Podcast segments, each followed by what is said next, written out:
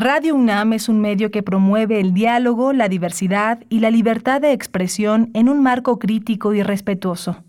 Los comentarios expresados a lo largo de su programación reflejan la opinión de quien los emite, mas no de la radiodifusora.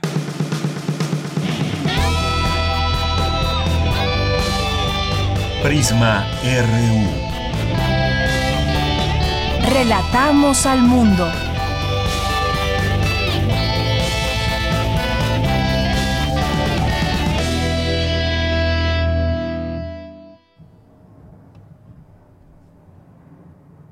Bien, pues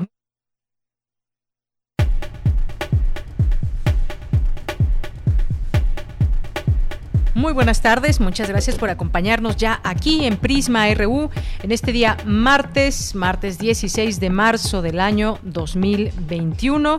Gracias por su preferencia, su sintonía, su presencia radiofónica a través de estas frecuencias de Radio UNAM 860 de AM y 96.1 de FM. Están en el programa Prisma RU y hoy tenemos como todos los días mucha información, hoy comenzando muchos apenas la semana por el fin de semana largo y ya vimos que muchas personas pues han decidido ya empezar a salir de vacaciones. Recuerden que si seguimos en un momento importante de seguirnos cuidando porque siguen los contagios, siguen las muertes en el país por pandemia. Qué bueno que que ya hayamos aprendido a seguir muchas de las normas y de las reglas, pero seguimos todavía en una situación delicada.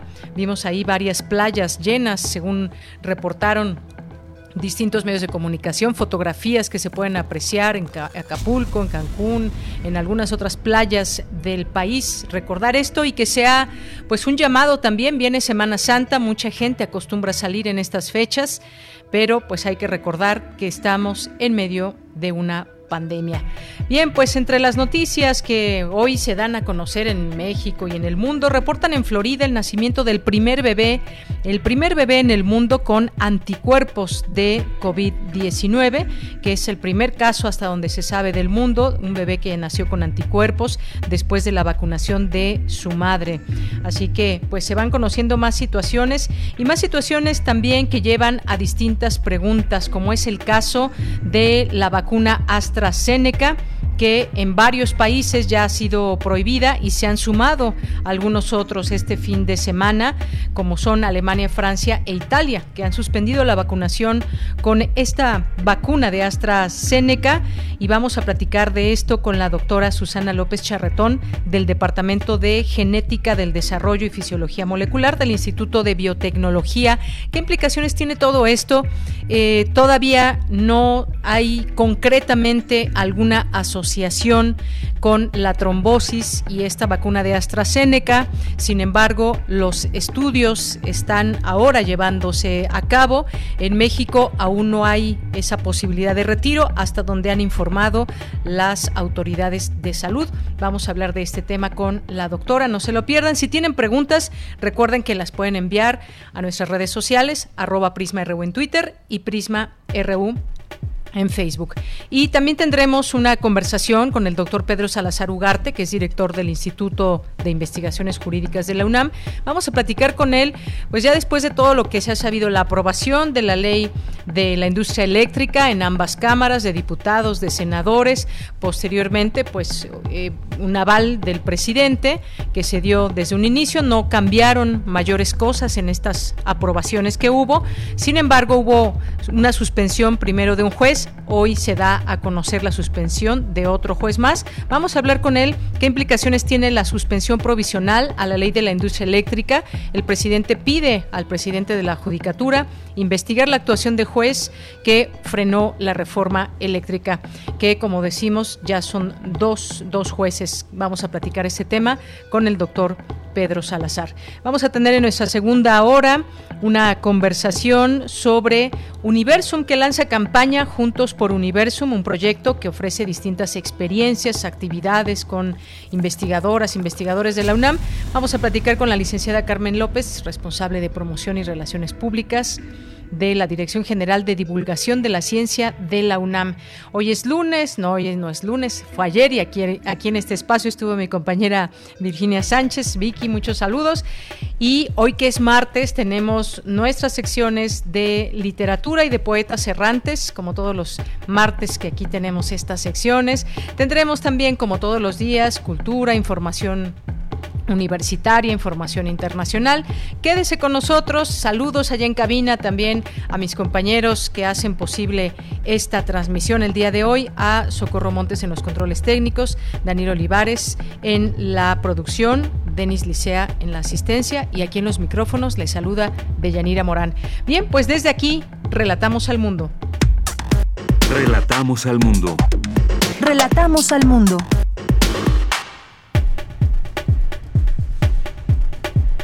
Resumen, en resumen, las aguas residuales son un sistema de vigilancia ambiental, señala experta del Instituto de Ecología de la UNAM. La economía Neni al día genera ventas por aproximadamente 9 millones 500 mil pesos. Alrededor de 13 millones de hogares tienen ingresos por esta actividad. Día da inicio la quinta edición de la Semana del Cerebro de manera virtual. Se transmitirá de manera simultánea en 117 países. El haber sobredimensionado al terrorismo como la agenda primigenia en el nuevo orden mundial no permitió ver que otros factores igual o más relevantes como las pandemias se perfilaban como amenazas a la seguridad internacional, asegura la investigadora de la Facultad de Ciencias Políticas y Sociales, María Cristina Rosas. En los temas nacionales, el presidente Andrés Manuel López Obrador informó que el exdirigente sindical de Pemex, Carlos Romero de Champs, presentó su renuncia y a partir de hoy dejará de ser trabajador activo de la paraestatal. Esta mañana llegó a México un nuevo lote de vacunas contra COVID-19 de Pfizer con 667.875 dosis. Se distribuirán en Ciudad de México, Monterrey, Guadalajara y Querétaro. El Comité Estatal para la Seguridad en Salud de Chiapas aprobó cerrar totalmente las playas de la entidad y aplicar ley seca durante un mes con el objetivo de interrumpir la cadena de transmisión de COVID-19 durante la temporada de Semana Santa. La Comisión Federal de Competencia Económica, la COFESE, emplazó a diversas empresas y personas físicas por su probable responsabilidad en la realización de acuerdos ilegales para manipular precios o repartirse el mercado de distribución y comercialización de gas LP en el país. Víctor Burguet Ortiz, director general del organismo de Cuenca de Aguas del Valle de México, informó que durante la Semana Santa se realizará una reducción en el abasto de agua potable que se bombea del Cutzamala a la Ciudad de México y el Estado de México. En los temas internacionales, la Oficina del Alto Comisionado de Naciones Unidas para los Derechos Humanos reportó 150 fallecidos en la represión de las protestas contra el golpe de Estado en Myanmar y en 2084 los que permanecen detenidos arbitrariamente. La consultora Euler Hermes pronosticó que China y México verán un fuerte incremento de sus exportaciones a Estados Unidos como consecuencia del paquete de estímulo de 1.9 billones de dólares del presidente Joe Biden.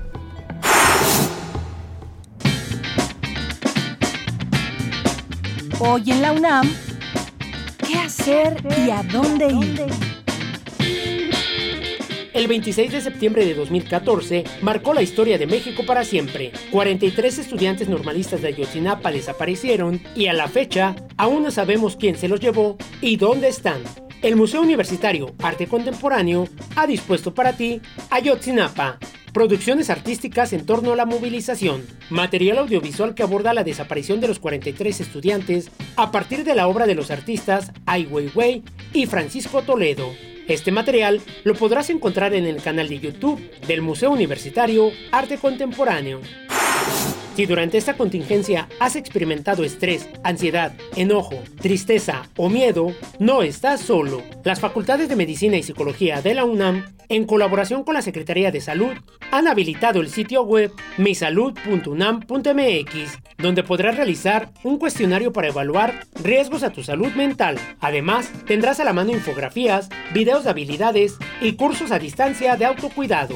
Recuerda, Si en este confinamiento necesitas ayuda psicológica, ingresa al sitio www.misalud.unam.mx. No te puedes perder el programa especial El archivo fotográfico de Rodrigo Moya, donde podrás descubrir la vida y obra de este artista mexicano, reconocido por su trabajo en el que capturó las desigualdades sociales y los disturbios políticos de Latinoamérica en los años 50 y 60, considerado uno de los pioneros de la fotografía mexicana contemporánea. Disfruta de este especial que se transmitirá hoy en punto de las 21 horas por TV UNAM, canal 20.1 de televisión abierta. Disfruta de toda la programación del canal cultural de los universitarios y recuerda, si utilizamos cubrebocas, nos cuidamos todos.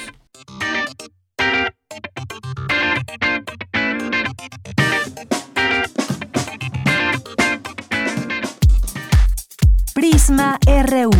Relatamos al mundo. Thank you. Una de la tarde con 15 minutos y como le decíamos en el resumen, esta mañana llegó a México otro lote, un nuevo lote de vacunas contra COVID-19 de Pfizer con 667.875 dosis. Este nuevo cargamento se dividió en cuatro zonas, se explicó hoy por la mañana en la conferencia de prensa del presidente López Obrador. Para la Ciudad de México, una de, eh, una de estas zonas es la Ciudad de México, se destinarán 200 217 mil dosis, a Guadalajara, Jalisco, 121 mil 875, a Monterrey, Nuevo León, 103 mil 369 dosis y para Querétaro, 225 mil 225. Eh, el canciller Marcelo Ebrard, que también estuvo hoy por la mañana, informó que México espera respuesta de Estados Unidos a petición de vacunas anti-COVID de AstraZeneca y anunció que hoy se firmará un convenio con Sinovac para recibir 20 millones de dosis entre marzo y julio. Pues siguen la información detallada de cómo van estos cargamentos que llegan a México y cómo se van distribuyendo a distintas partes. Eh, lo platicábamos hace unos días aquí con el doctor Ricardo Cortés Alcalá en torno a los tiempos, que había un poco el temor de que no se cumplieran los tiempos eh, de las fases que se habían previsto desde un primer momento. Y bueno, pues todo depende, como nos respondió del número de dosis que sigan llegando. Y bueno, pues también por su parte el doctor Jorge Alcocer, secretario de Salud, señaló hoy que el gobierno federal afina la estrategia de apertura de escuelas a un año del cierre por COVID-19. Y el caso donde hay semáforo verde, pues es donde se privilegiará la posibilidad del regreso a clases una vez que eh, maestros del estado de Campeche, por ejemplo, también ya han sido han sido vacunados. Así que esto será de manera paulatina y dependiendo las condiciones en cada estado. Bien, pues esto es parte de la información que se dio a conocer hoy por la mañana. Como sabemos aquí en la Ciudad de México, pues el día de mañana comienza eh, en Venustiano Carranza la aplicación de vacuna COVID-19 a adultos mayores de 60 años y hoy termina, hoy se termina en Azcapotzalco, que se está llevando a cabo aún el día de hoy esta aplicación de la vacuna. Continuamos.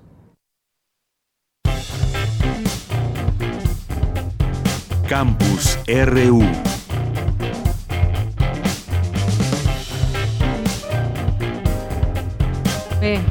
bien, me enlazo con Dulce García.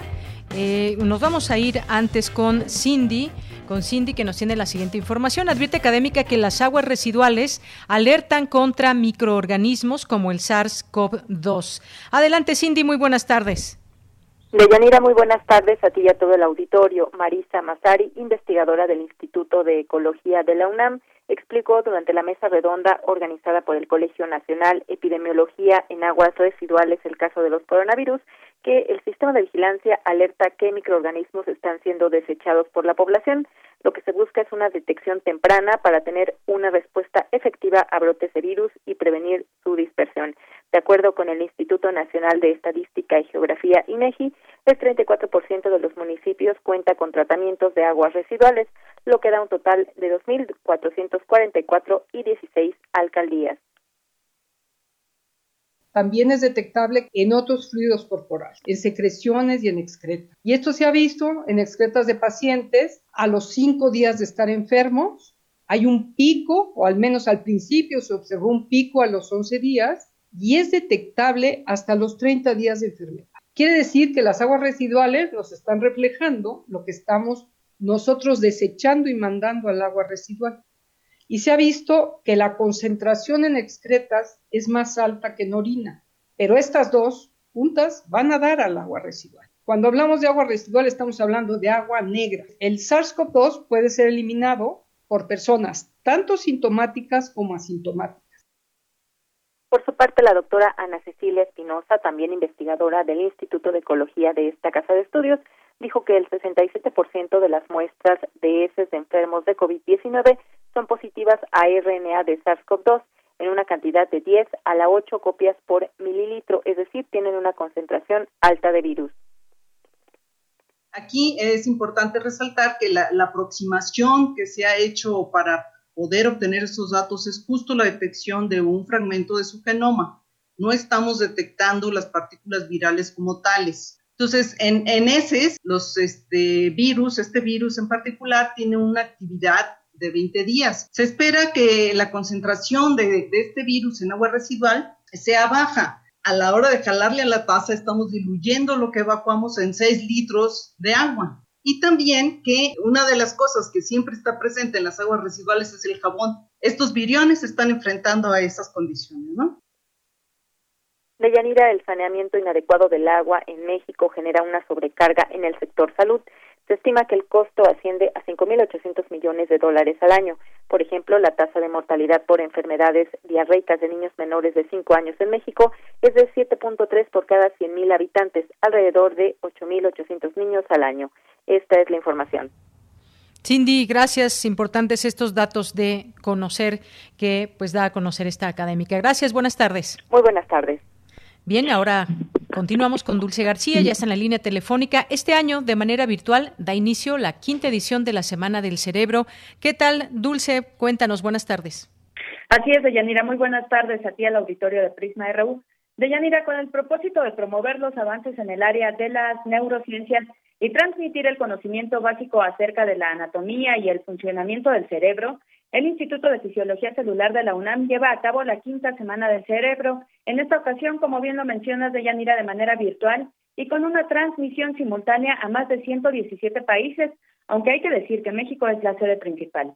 Y bueno, durante la inauguración del evento, la doctora María Dolores Valle, directora general de la Escuela Nacional Preparatoria, exhortó a los estudiantes a no perderse este encuentro. Vamos a escuchar sus palabras es una enorme oportunidad para ustedes para que se acerquen a la investigación, a la investigación neurológica, a todo lo que tiene que ver con la investigación en el cerebro, con las mitocondrias, con la maravilla que es el cuerpo humano y que ustedes sepan cómo está reaccionando ante tantos y tantos eventos que en el último año hemos vivido. Creo que el que ustedes se puedan acercar con los especialistas, con los investigadores que ustedes ven en documentos científicos pero que no conocen y que ahorita van a poder conocer y que conozcan el instituto a través de recorridos virtuales va a ser de un enorme avance fructífero para ustedes. Deyanira, en esta ocasión la temática es el cerebro y las mitocondrias. Este tema es bien interesante, Deyanira, porque hay que pues ver que esto se trata de esta parte de las células que se encarga de la producción de energía mediante el consumo de oxígeno y bueno, hay que recordar que el cerebro también es el órgano que más energía consume de todo nuestro cuerpo, de lo que comemos, de las actividades que realizamos, a lo mejor como ejercicio, entre otras, ¿no? Por ello, Deyanira, en la misma inauguración, el doctor Félix Resillas, quien es director del Instituto de Fisiología Celular, destacó que otro de los objetivos principales de este encuentro es llegar a estudiantes de preparatoria con la intención de que las carreras relacionadas con el estudio del cerebro y de las neurociencias sean más conocidas y que los jóvenes se inclinen por ellas. Escuchemos. Nosotros tenemos muchas ganas de vincular, de mostrarnos, de acercarnos a ustedes, jóvenes, eh, y mostrarles lo bonito que es la investigación científica. Y la investigación científica desde el punto de vista de ciencia básica. Ahora, déjenme contarles que nuestro instituto está organizado en dos grandes divisiones y una de ellas es la división de neurociencias. Por lo tanto, es indudable que nuestro, parte de nuestro DNA, parte de nuestra relevancia o importancia y trabajo se da hacia las neurociencias. Deyanira, la Semana del Cerebro contempla charlas, talleres, concursos y más actividades. Inició hoy y continuará sus actividades hasta el próximo viernes 19 de marzo. La programación puede ser consultada en las redes sociales del Instituto de Fisiología Celular. Es la información de Yanira. Dulce, muchas gracias. Y como bien dices, pues esta importante parte de nuestro cuerpo, todo pasa por el cerebro, nuestras emociones, todo nuestro estrés, todo pasa por ahí antes. Incluso la pandemia de Yanira.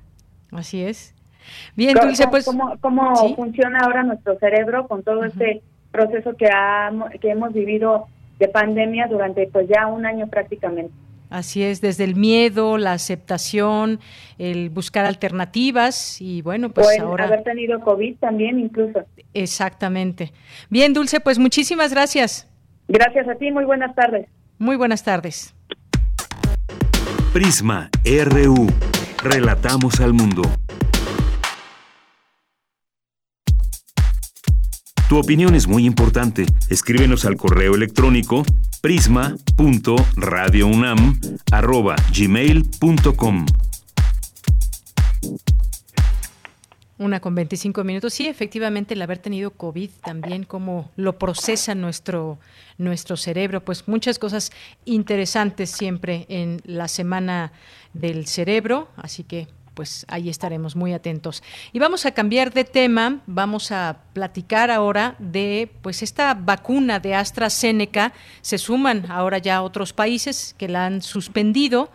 Eh, España, Francia, Alemania e Italia, que suspendieron por precaución, así lo dijeron, a partir de este lunes la vacunación con AstraZeneca, tal como otros países europeos, debido a las versiones de probables efectos secundarios. Y aquí enfatizo probables efectos secundarios.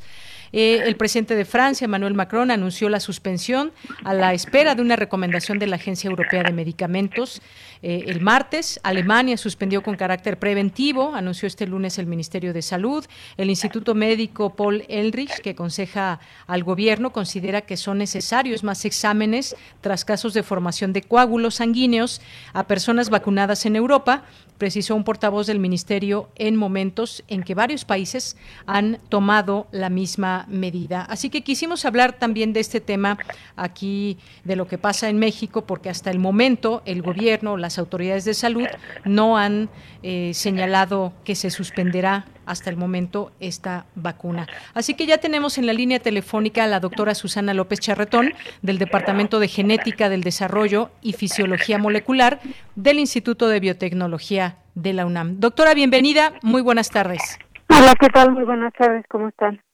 Muy bien, doctora, muchas gracias. Pues quizás si acaso con un poco de, pues no preocupación, porque hasta el momento no se sabe si estas eh, situaciones que se han dado en algunas personas, que me parece son hasta el momento 39 entre millones, eh, pues sea una posibilidad para que también México pues retire eh, momentáneamente o suspenda temporalmente la vacuna de AstraZeneca hasta que se tenga más ¿Qué es lo que usted opina al respecto, doctora?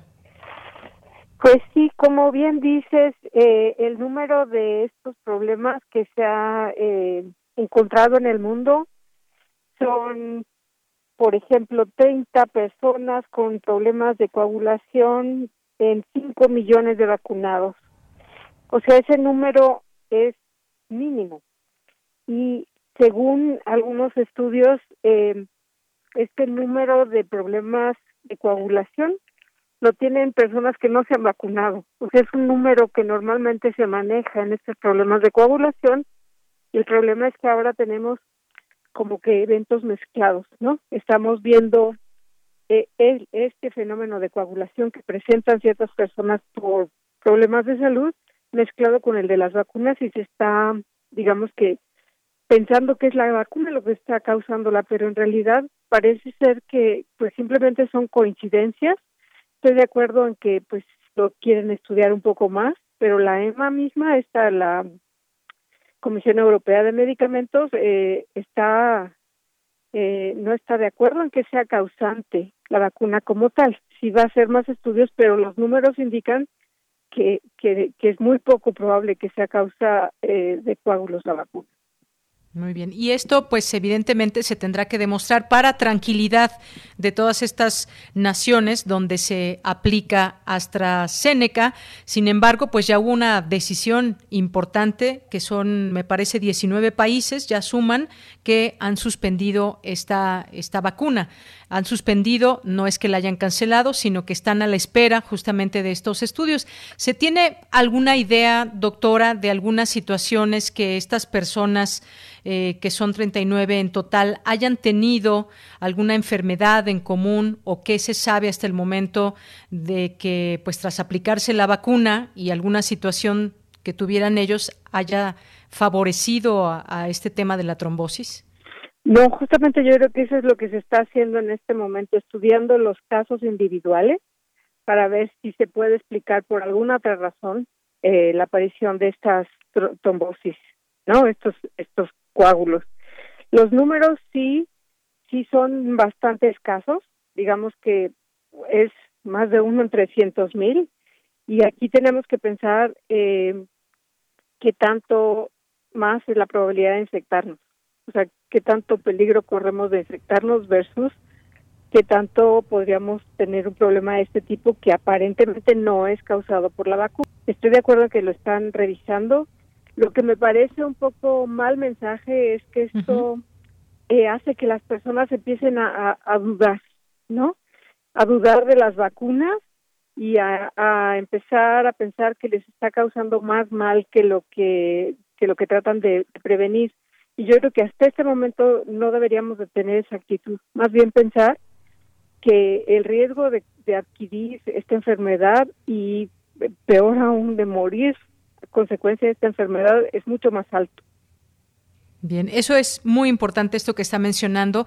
Algo que yo agregaría, doctora, es que las, las vacunas que se han aplicado de AstraZeneca aquí en México no ha habido ningún problema, no se ha reportado ninguna situación en referencia a esta vacuna o que se tenga que estudiar algún caso en específico. Han dado, se han dado situaciones, pero pues al momento prácticamente eh, pues se da a conocer si fue alguna cuestión de la vacuna, que hasta el momento, como usted dice, ha sido, digamos, un mensaje que está generando miedo entre la población cuando ni siquiera se tiene aún la certeza de que exista esa posibilidad. Han sido muy pocos casos entre millones y en este sentido, pues México hasta el momento pues no ha decidido eh, suspender esta vacuna. Ahora bien, doctora, ya que mencionaba esto, es importante saber que eh, todas las vacunas que se están aplicando en el mundo y por ende también en México, pues son vacunas que ya han pasado por distintos procesos,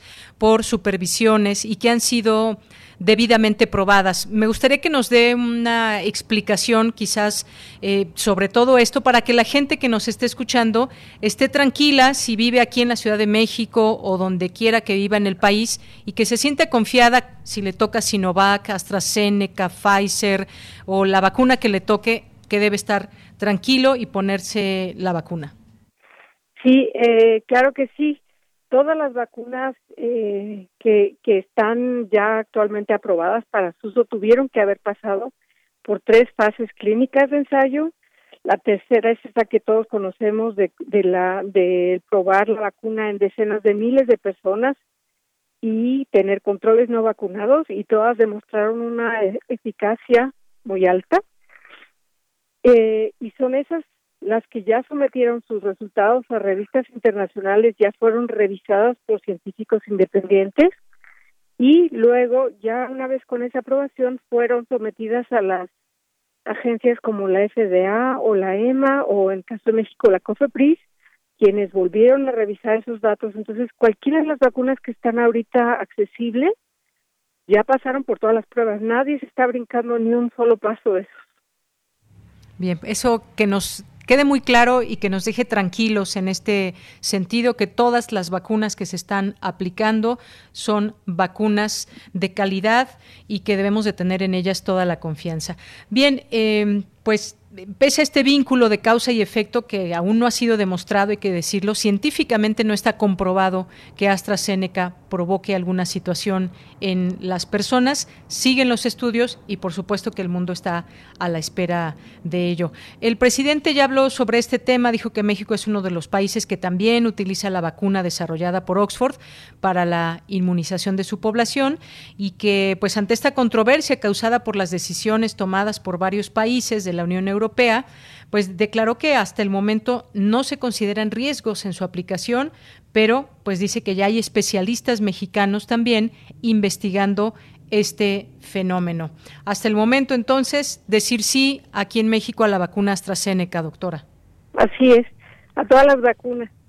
Eh, como, como hablamos, este es un evento muy extraño, uno en 300 mil, que puede ser una coincidencia con otra enfermedad, y, y está claro que en México todavía no tenemos tantas personas vacunadas para empezar a ver estas cosas. No estoy diciendo que las vamos a ver, sino que a, medida que aumente el número de personas vacunadas, pues vamos a empezar a ver coincidencias, ¿no? Con otras enfermedades que no tienen nada que ver con las vacunas. Así es. Otra de las declaraciones importante como parte de las personas de la Secretaría de Salud, doctora, es la del subsecretario de Prevención y Promoción de la Salud, Hugo López Gatel, que dice que hasta el momento en el mundo, incluido México, no existe evidencia alguna que vincule a las vacunas contra, contra COVID-19 con afecciones orgánicas graves que pudieran poner en riesgo la vida o que pudieran acabar con la vida. Esto solo lo menciono como otra de las declaraciones que tenemos por parte de nuestras autoridades de salud. Ahora, doctora, no sé si usted nos pueda platicar un poco de eh, cuando se recibe la primera dosis de cualquiera de las vacunas que se están aplicando en México, una segunda dosis, ¿por qué debe ser de la misma marca de laboratorio o cómo nos, nos puede explicar esto?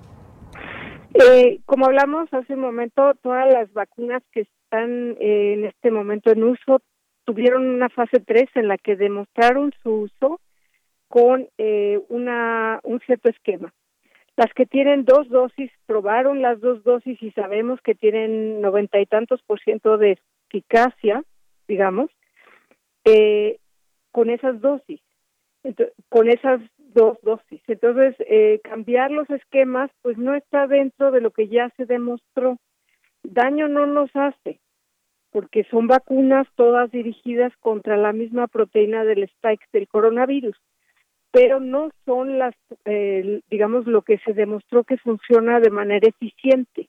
Hay en este momento en, en Europa, me parece, un ensayo clínico tipo 3 en el que están probando mezclar una dosis de la vacuna Pfizer con una dosis de la, de la vacuna Astra y ya cuando tengamos esos resultados veremos si es eh, igualmente eficaz que la que se está usando ahorita, pero así nomás sin tener experiencia, que es lo que queremos, tener experiencia de que todo funciona, pues no es lo recomendable. Bien, eso es importante también comentarlo, eh, doctora. Y pues regreso a este tema de lo de AstraZeneca, porque actualmente, y hay que recordarlo, eso es una parte muy importante, en México se están envasando los primeros lotes de esta vacuna. El laboratorio Liomont en Coyoacán, Estado de México, es el encargado de esta tarea. Eh, también algo que ha explicado el, el, secretario de Relaciones Exteriores, se espera para finales de marzo estén lista, listas las primeras dosis de la vacuna ya envasada en territorio mexicano con la sustancia a granel producida en Argentina. Esto, pues, eh, como sabemos, también se había anunciado. Es importante conocer que se está haciendo este, este proceso solamente de envasado de la vacuna. Así es. Eh, justo la demanda de, de, vacunas en todo el mundo ha sido tan grande que las farmacéuticas no pueden darse abasto y entonces lo que han hecho es entrenar a países que pueden sustituir alguna de las de las de los pasos que requiere la manufactura de estas vacunas. Tal es el caso de la de AstraZeneca por ejemplo no que se está eh, preparando digamos la vacuna a granel en Argentina bajo el, eh, digamos que la asesoría de AstraZeneca y acá el envasado que también es un eh, una labor muy importante y que también está siendo supervisada por AstraZeneca. Así es. Los laboratorios mexicanos, según se ha informado, tienen la capacidad de envasar 250 millones de dosis de este fármaco, muchas de las cuales estarían disponibles para países de la región, incluso latinoamericana, que han tenido un acceso desigual para la vacunación de sus poblaciones. Ahora bien, doctora, ¿qué, qué es lo que varía en cada vacuna? Porque muchas veces hemos escuchado de pronto personas que, dicen, a mí me gustaría que me vacunen con la Sputnik B o con la de AstraZeneca o con la de Pfizer pero ¿qué es lo que varía y por qué debemos de, ya explicaba usted que todas han pasado un proceso y todas son válidas y de calidad. Pero ¿qué es lo que varía, digamos, entre una y otra que pues tienen mayor capacidad de protección unas de otras? La mayor parte tienen eh, la misma capacidad de protección en realidad. Las, las más diferentes, digamos, son la de Pfizer y Moderna, que están hechas a partir de, de un mensajero, de una, un, fragmento de información genética que lleva el mensaje para que en la célula, en las células se produzca la proteína S. Digamos que es un mensajerito que, que, que se inyecta y se produce la proteína a partir de ese mensajero, que es un instructivo, digamos, y esa es la que induce la protección. Y las otras vacunas, eh, la de Pfizer, digo no, la de AstraZeneca, la Sputnik, la CanSino, son eh, adenovirus, unos virus que causan gripa normalmente, pero que están modificados genéticamente, no se replican, pero llevan también el instructivo para producir una de las proteínas del, del SARS-CoV-2.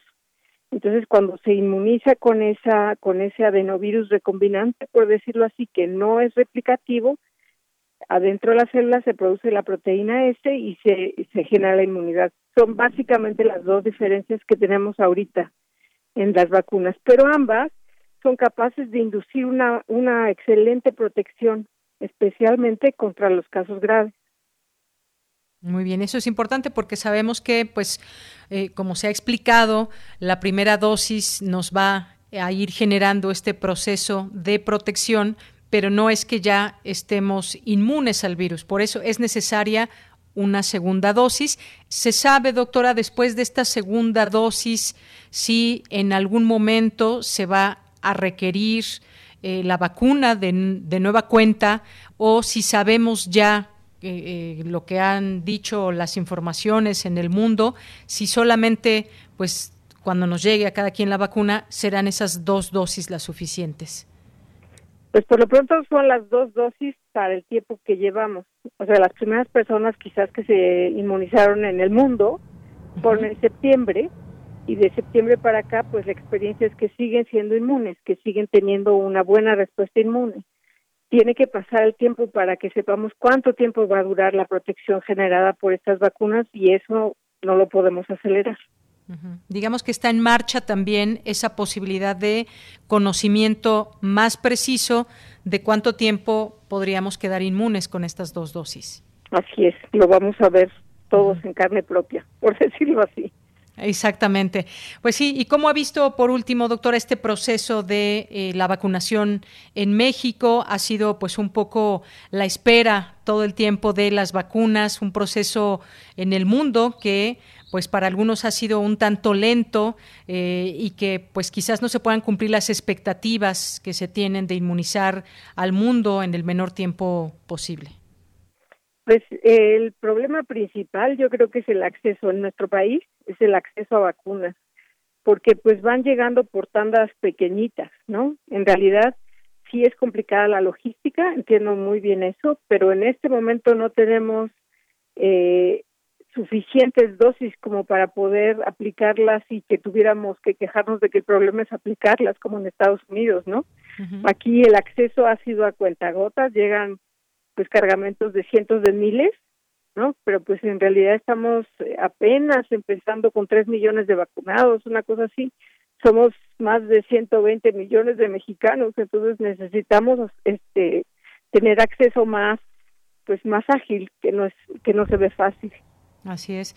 Eh, pues está este tema de Estados Unidos también, que México pues ha insistido, sigue insistiendo, según se dijo hoy también por la mañana, de que pues apoya a México con algún número eh, que no se determinó hoy por la mañana, no se sabe cuál, cuál es la petición eh, precisa de México en cuanto al número de vacunas a Estados Unidos, pero hay esa insistencia también de nuestro país del norte, pues muy cerca, la posibilidad de que lleguen también pues un flujo importante de vacunas, pero pues todo depende también de, de lo que diga el presidente de ese país.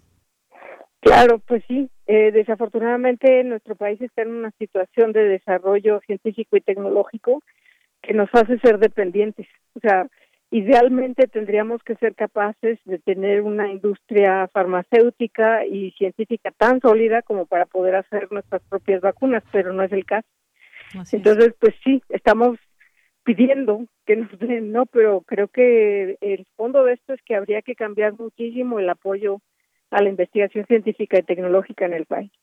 Así sabemos que está en marcha también eh, una vacuna aquí en México, pero pues todavía no se sabe cuándo puede ya estar lista para su aplicación.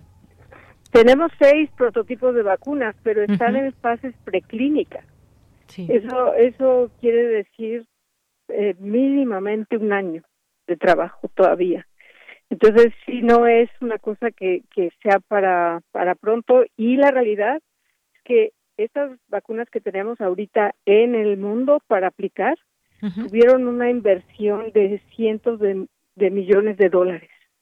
Entonces, esto tiene mucho que ver con eso, con el apoyo. O sea, para hacer una vacuna no solo hay que ser eh, muy... Conocer del tema. Claro, muy conocedores del tema, muy buenos diseñadores, sino tener un apoyo económico muy grande. Bueno, pues doctora, muchísimas gracias por conversar con nosotros de estos temas que pues le interesan al, al, público conocer acerca de estas vacunas y en específico pues quisimos centrarnos hoy para platicar de lo que se sabe hasta el momento o no se sabe sobre AstraZeneca. Doctora, muchas gracias. Muchas gracias, Diana, que estés muy bien. Igualmente, doctora, hasta luego. Muy buenas tardes. Fue la doctora Susana López Charretón del Departamento de Genética del Desarrollo y Fisiología Molecular del Instituto de Biotecnología de la UNAM.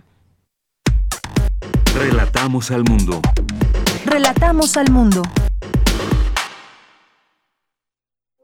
Queremos escuchar tu voz. Nuestro teléfono en cabina es 55 36 43 39. Bien, pues ya estamos eh, en esta segunda conversación, una con 46 minutos, y hay un tema que queremos platicar con todos ustedes que tiene que ver con la eh, suspensión provisional de la ley de la industria eléctrica, que aquí hemos venido dando seguimiento desde pues cuando se presentó esta, esta ley, cuando fue aprobada por ambas cámaras, y pues eh, después de haber un juez federal otorgó la suspensión provisional para que se detengan todas las consecuencias derivadas de la reforma a la ley de la industria eléctrica publicada en el Diario Oficial de la Federación el pasado 9 de marzo de 2021. Se trata de la reforma del sector eléctrico que impulsó el presidente López Obrador y que aprobaron, como decían ambas cámaras del Congreso, sin realizarle cambios o adiciones. Esta reforma prioriza a la Comisión Federal de Electricidad en el despacho de la energía al sistema y deja en segundo plano a los productores particulares. ¿Y qué es lo que derivó de esta situación, de que se dieran esta suspensión, decíamos, pero hay otra que se da a conocer ya el día de hoy a la ley eléctrica? Otro juez federal ordenó frenar la entrada en vigor de la reforma eléctrica eh, y bueno, pues hablemos de esto, ya está en la línea telefónica. Como siempre agradecemos eh, esta posibilidad al doctor Pedro Salazar Ugarte, que es director del Instituto de Investigaciones Jurídicas de la UNAM. Doctor, bienvenido, buenas tardes. Muy buenas tardes y muchas gracias de nueva cuenta por la invitación a tu programa. Gracias, doctor. Pues aquí está, digamos, en análisis la, la, respuesta del presidente López Obrador, eh, que comentó el viernes pasado que buscaría llevar la suspensión provisional de la ley eléctrica a la Suprema Corte de Justicia de la Nación. ¿Cómo podemos analizar esta respuesta? ¿Qué es lo que podemos ver en toda esta situación que una vez que había sido aprobada, pues es suspendida por un juez y ahora por otro? Bueno, a ver, lo primero que quizá hay que decir es que esto eh, sucede con muchísima frecuencia en el ámbito, digamos, de las decisiones judiciales. No estamos para nada frente a un acontecimiento inédito, sin precedentes, sino por el contrario, todos los días, de, por muchas razones, sucede que las juezas y los jueces en el país eh, dictan este tipo de sentencias que conllevan suspensiones provisionales, como es el caso, o, de ser el caso, definitivas de, en este caso, una, una ley, una ley en concreto, ¿no? Es decir, esto es común, esto sucede, eh, no debe tampoco de, eh, digamos, sorprendernos que un juez haya dictado una resolución en ese sentido, y ahí hay dos reacciones distintas por parte del Ejecutivo que yo mantendría diferenciadas. Por un lado, una que me parece desafortunada y que en lo personal me preocupa y que no, este, eh, no acompaño, es la de descalificar y cuestionar al juez, como si el juez al tomar una decisión que en realidad pues, forma parte de su quehacer precisamente como juzgador, estuviera cometiendo un acto irregular, ilegal o un acto eh, ilegítimo. Eso me parece que esa descalificación al juez, esa petición eh, de que se le investigue y la manera en la que ha centrado su atención sobre su persona, creo que, que, es desafortunada.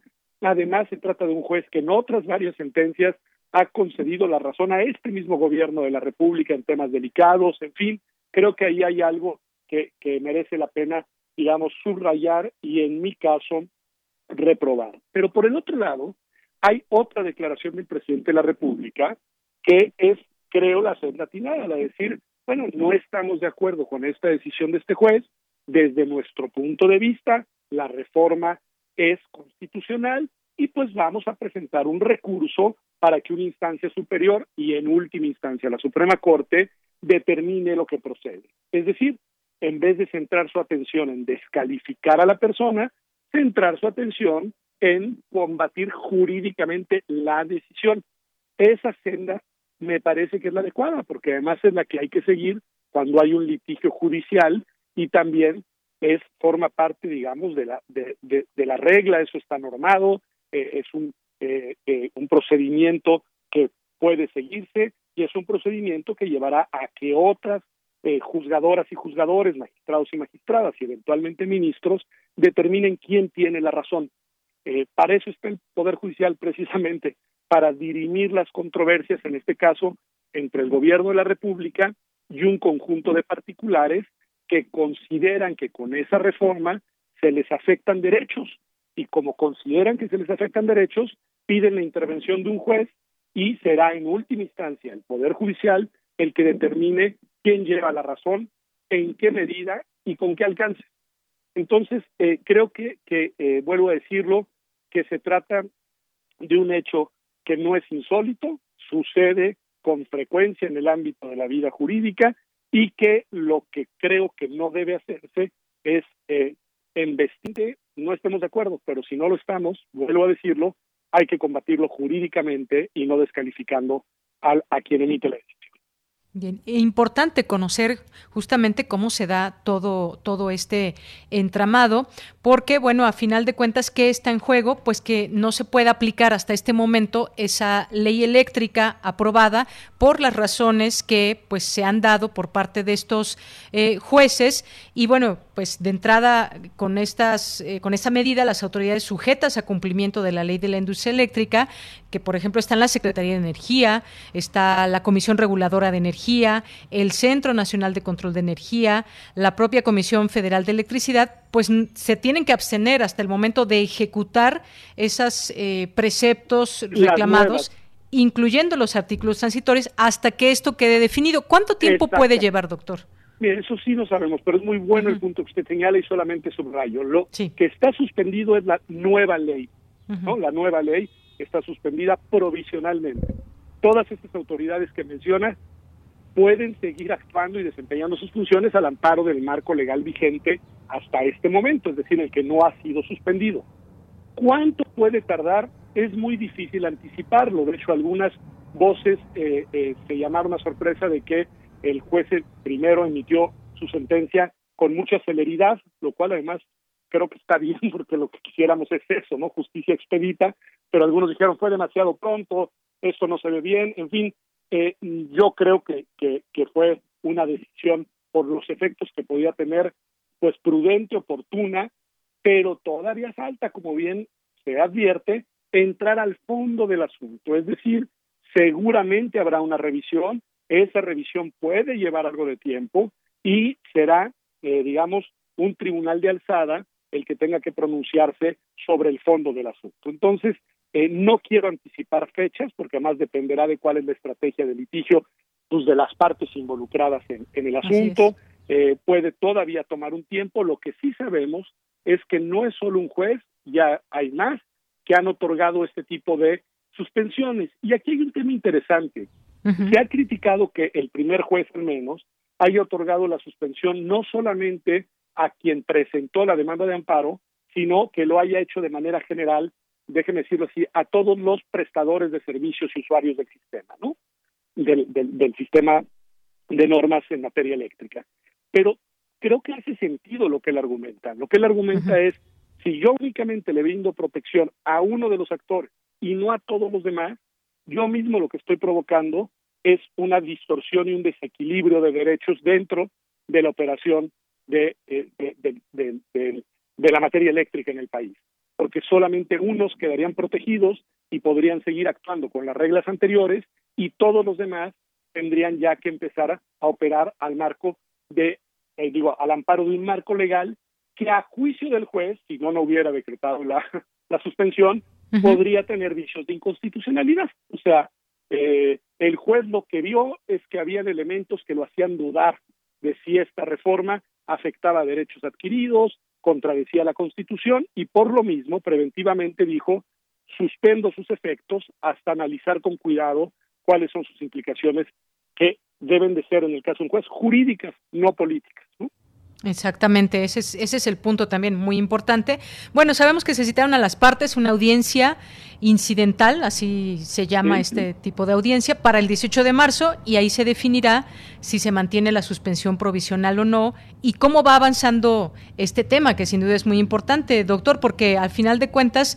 Eh, pues se habla de que esto se dio para proteger y garantizar los derechos a la competencia o libre concurrencia, eh, eh, todo ese tema de los privados que tiene que ver y que esa es la parte que quizás eh, se incluye más claramente en la ley eléctrica, pero que pues también hay muchos intereses en todo esto que pueden ser válidos y que tiene que ver con pues, pues también como, con todo un negocio, con toda esta posibilidad de generar que, que funcione bien la, pues, el tema energético en el país y un poco desde la parte política como echar atrás algo que en otros sexenios se habría se había impulsado.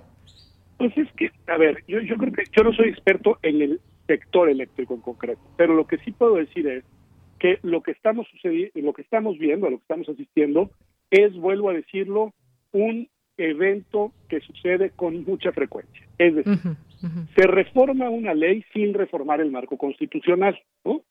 La nueva ley, a juicio de los usuarios de esas reglas, afecta derechos adquiridos, les afecta derechos que habían adquirido al marco de la ley anterior y de la Constitución.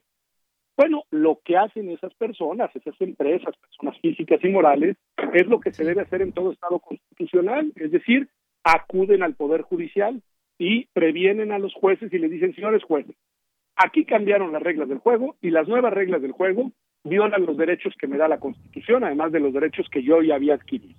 Entonces, yo necesito que ustedes me protejan, porque esto es un acto de autoridad que afecta mis derechos.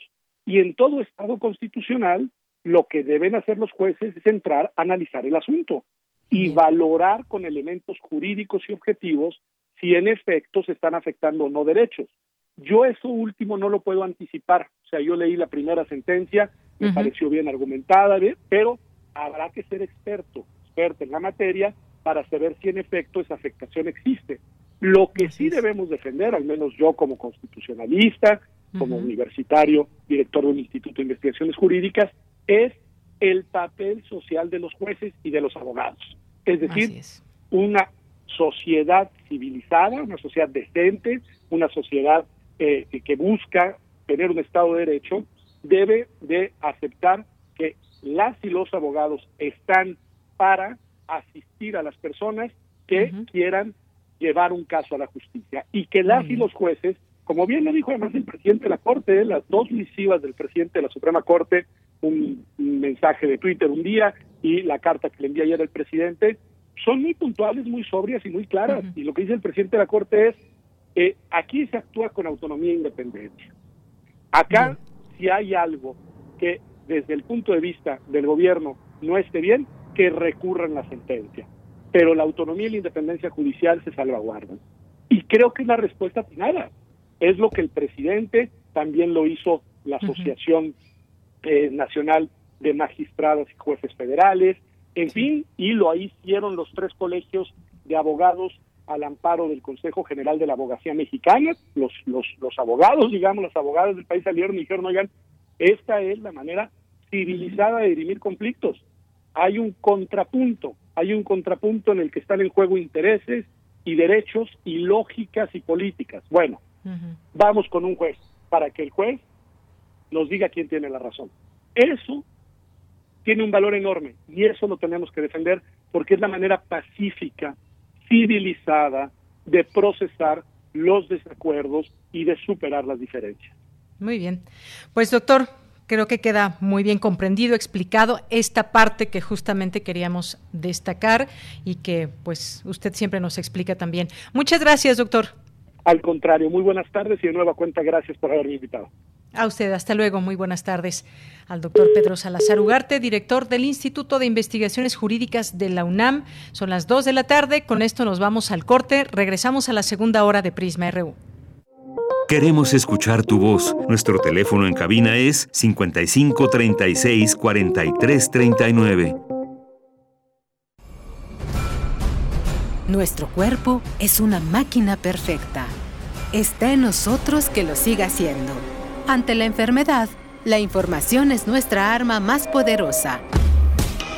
Conoce las investigaciones más recientes sobre la salud humana a través de los mejores especialistas. Hipócrates 2.0.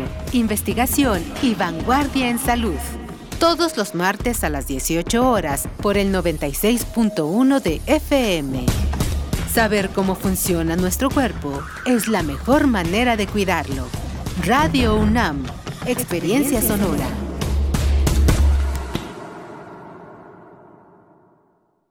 En 2018 ofrecimos transformar la basura en energía, permiso laboral para asistir a reuniones escolares, impartir educación contra el bullying y que las empresas permitan el trabajo en casa. Todas estas propuestas ya son ley. En el Partido Verde estamos trabajando en nuevas propuestas para superar la crisis económica y de salud para detener la violencia contra las mujeres y para vivir con más seguridad. Juntos podemos cambiar nuestra realidad. Partido Verde. Duele todo lo que estamos viviendo. Duele hasta el alma. Pero si algo tenemos las y los mexicanos, es que siempre nos unimos y salimos adelante. Así que no importa si odias la política, lo que realmente importa es sanar a México. Sanar los trabajos perdidos, la inseguridad, los centros de salud en RSP queremos sanarte a ti. RSP, sanar a México. Visita redes sociales progresistas.org. Compartamos el café de la mañana mientras reflexionamos lo que ocurre en el mundo. Noticias, ciencia, arte, gastronomía y mucho más están en Primer Movimiento el mundo desde la universidad, con Berenice Camacho y Miguel Ángel Quemain. Son las 7.05 de la mañana. Lunes a viernes de 7 a 10 de la mañana, Radio UNAM. Experiencia sonora.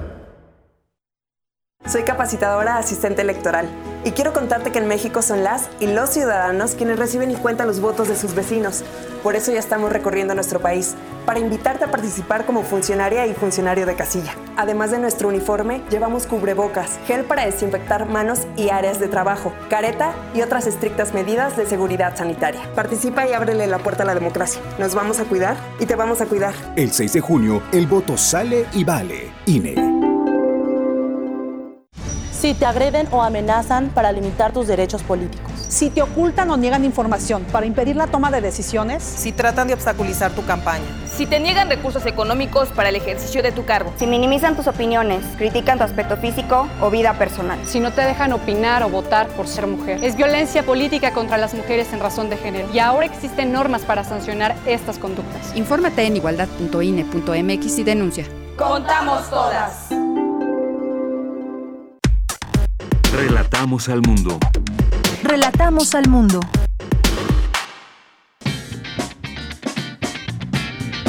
Mañana en la UNAM, ¿qué hacer y a dónde ir?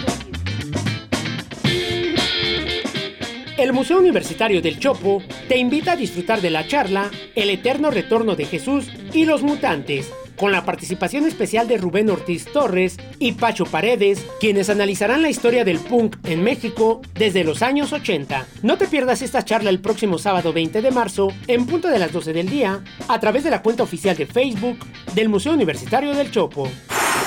La dirección de danza de la UNAM te invita a disfrutar del montaje Rocco, pieza coreográfica del Ballet Nacional de Marsella que propone, mediante el box, una reflexión sobre la compleja relación entre hermanos. Revive la presentación que se llevó a cabo en la sala Miguel Covarrubias del Centro Cultural Universitario previo a la pandemia de COVID-19. Este material se encuentra disponible en culturaendirecto.unam.mx. ¿Sabías que la danza, además de los beneficios físicos, puede ayudar a mejorar la memoria y la concentración, entre otros aspectos? Conoce más acerca de esta disciplina y sus beneficios de la mano de la compañía de danza Taco. Este material se encuentra disponible en la Gaceta Virtual de la Facultad de Medicina de la UNAM. Y recuerda, no bajemos la guardia frente a la COVID-19, no asistas a lugares muy concurridos y en la medida de lo posible, quédate en casa. Para Prisma RU, Daniel Olivares Aranda.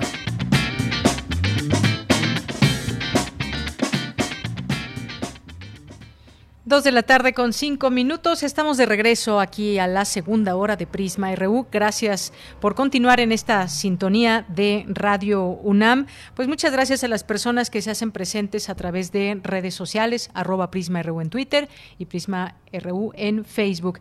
Gracias a Manuel que nos envía aquí una caricatura donde está en un cuadro eh, Lázaro Cárdenas. Ahí la llevas, le dice AMLO, y AMLO pues está entre todo el papel alzando la ley, la ley eléctrica. Gracias, Manuel. Gracias por los comentarios aquí a Misael Neoténico. Muchas gracias. El arquitecto Mondragón, que nos dice qué importante es escuchar a los expertos opinar. Gracias, doctor Pedro Salazar, y qué orgullo escuchar las puntualizaciones hechas en su exposición. Gracias a Prisma RU. Gracias, arquitecto. Muchos saludos.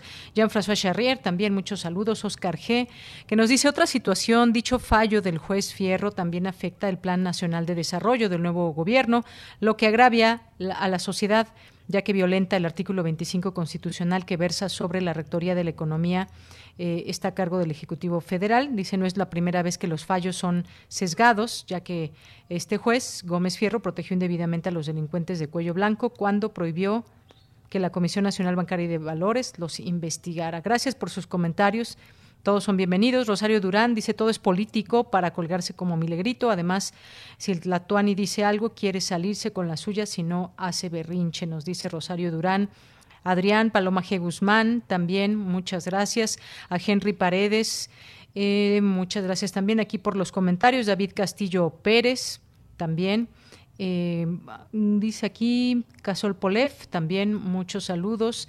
Eh, saludo a, Rebeca Vega, también aquí a Mario Navarrete, a Felipe, a Guerrero, a Manuel Pérez, eh, a Manuel Pérez, a Yadira León Estrada. muchas gracias por sus comentarios, por estar aquí presentes.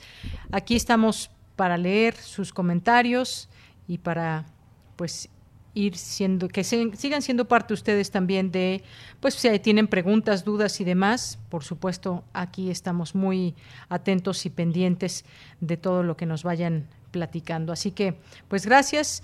Y también me parece que aquí teníamos alguno más de nuestra cuenta de Facebook. Sí, le mandamos muchos saludos a Víctor, también aquí con algunos comentarios de las vacunas. Muchas gracias, Víctor, que nos envías estos mensajes.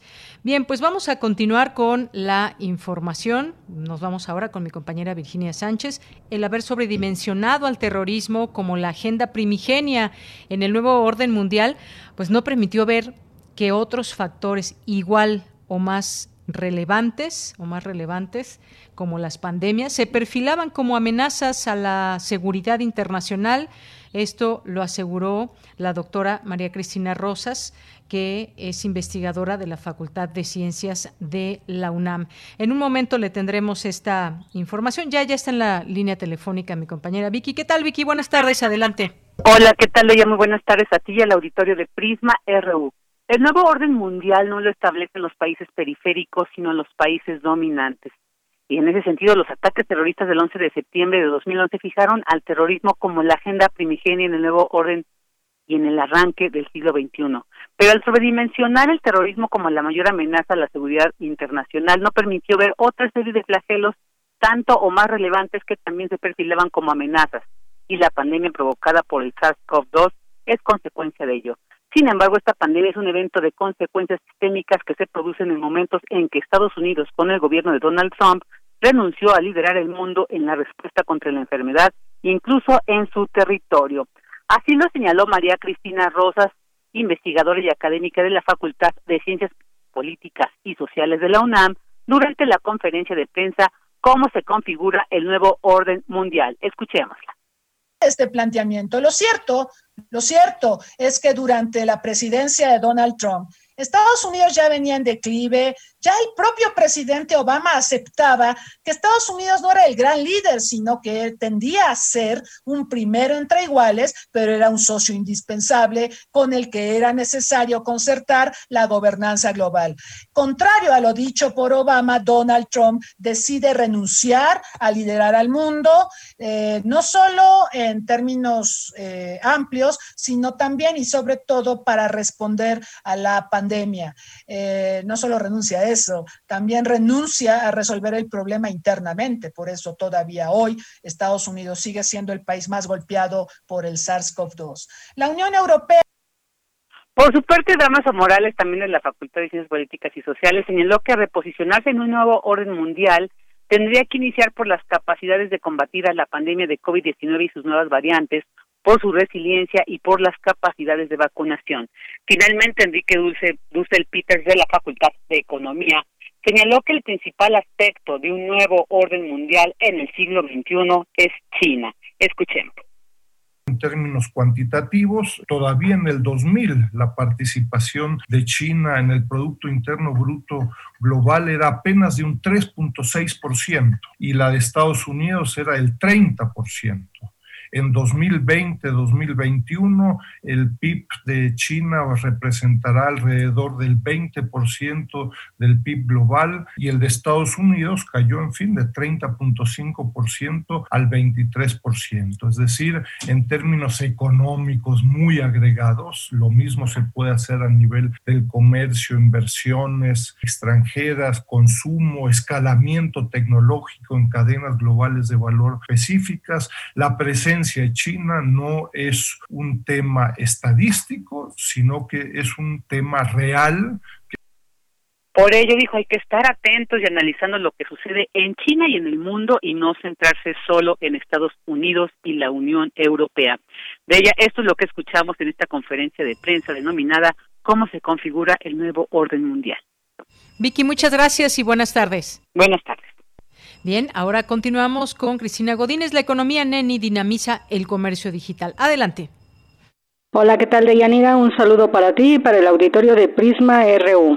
En estos tiempos de pandemia y por la emergencia sanitaria muchas empresas cerraron. Las personas que perdieron su fuente de ingresos han visto como una opción el autoempleo. José Ignacio Martínez Cortés, académico de la Facultad de Ciencias Políticas y Sociales de la UNAM, explicó que esta modalidad está enraizada en nuestra cultura desde hace tiempo y nos explica qué es la economía neni. Viene el concepto de economía neni, es mucho de nuestra cultura, de que se trata de, una palabra muy cariñosa de cine no, nena, ¿no? O sea, pero es muy de arraigo, caluroso, cariñoso, entre mujeres, con todo respeto, de esta actividad directamente son tres personas las que dependen, ¿no? De esta actividad. Entonces, no solamente tienen un ingreso propio, que, sino que a su vez generan ingreso para otras dos personas, ya sea que contratan o bien que se refleja en la empresa donde producen esas mercancías. Martínez Cortés detalló que es un tipo de comercio informal porque no está estrictamente fiscalizado, pero es distinto al ambulante. Este tipo de economía arroja ventas al día por aproximadamente 9 millones 500 mil pesos y en la actualidad la principal forma de ofrecer la mercancía es por medio de las plataformas digitales. De acuerdo con el coordinador del Laboratorio de Análisis en Comercio, Economía y Negocios, cerca de 13 millones de hogares tienen un ingreso por esta actividad económica. Deyanira, este es mi reporte. Buenas tardes. Gracias, Cristina. Buenas tardes. Nos vamos ahora a las breves internacionales con Ruth Salazar. Internacional RU. La Comisión Europea anunció este martes un acuerdo con los laboratorios Pfizer y BioNTech para acelerar la entrega de 10 millones de su vacuna anti-COVID para los países de la Unión Europea. Portugal y Eslovenia se unen a la lista de los países que han retirado la vacuna de AstraZeneca de forma preventiva por los temores vinculados a posibles casos de trombosis, mientras que la Agencia Europea del Medicamento recalcó que los beneficios de la vacuna para la COVID-19 son superiores a los riesgos de tener efectos secundarios. La empresa estadounidense de biotecnología Moderna anunció que ha comenzado ensayos clínicos de su vacuna contra la COVID-19 en niños con edades de entre 6 a 12 años y que esperan involucrar unos 6.750 participantes. El presidente de Brasil, Jair Bolsonaro, nombró a un nuevo ministro de Salud, el cuarto desde que comenzó la pandemia de coronavirus. Se trata del cardiólogo Marcelo Queiroga, quien reemplazará al general Eduardo Pazuelo. El reemplazo se produce cuando el número de muertes por COVID-19 en Brasil se acerca a las 280 mil personas. Chile volvió a imponer cuarentena total en nueve municipios de Santiago, tras reportarse por quinto día consecutivo más de 5.000 casos nuevos de coronavirus. Otras 20 comunas del país también entrarán en cuarentena a partir de hoy, con lo que el 33% de los 19 millones de habitantes de Chile deberán permanecer confinados. El secretario general de la OTAN, Jens Stoltenberg, dijo que en 2020 los miembros de la alianza militar aumentaron 3.9% el gasto de defensa. Relatamos al mundo. Relatamos al mundo.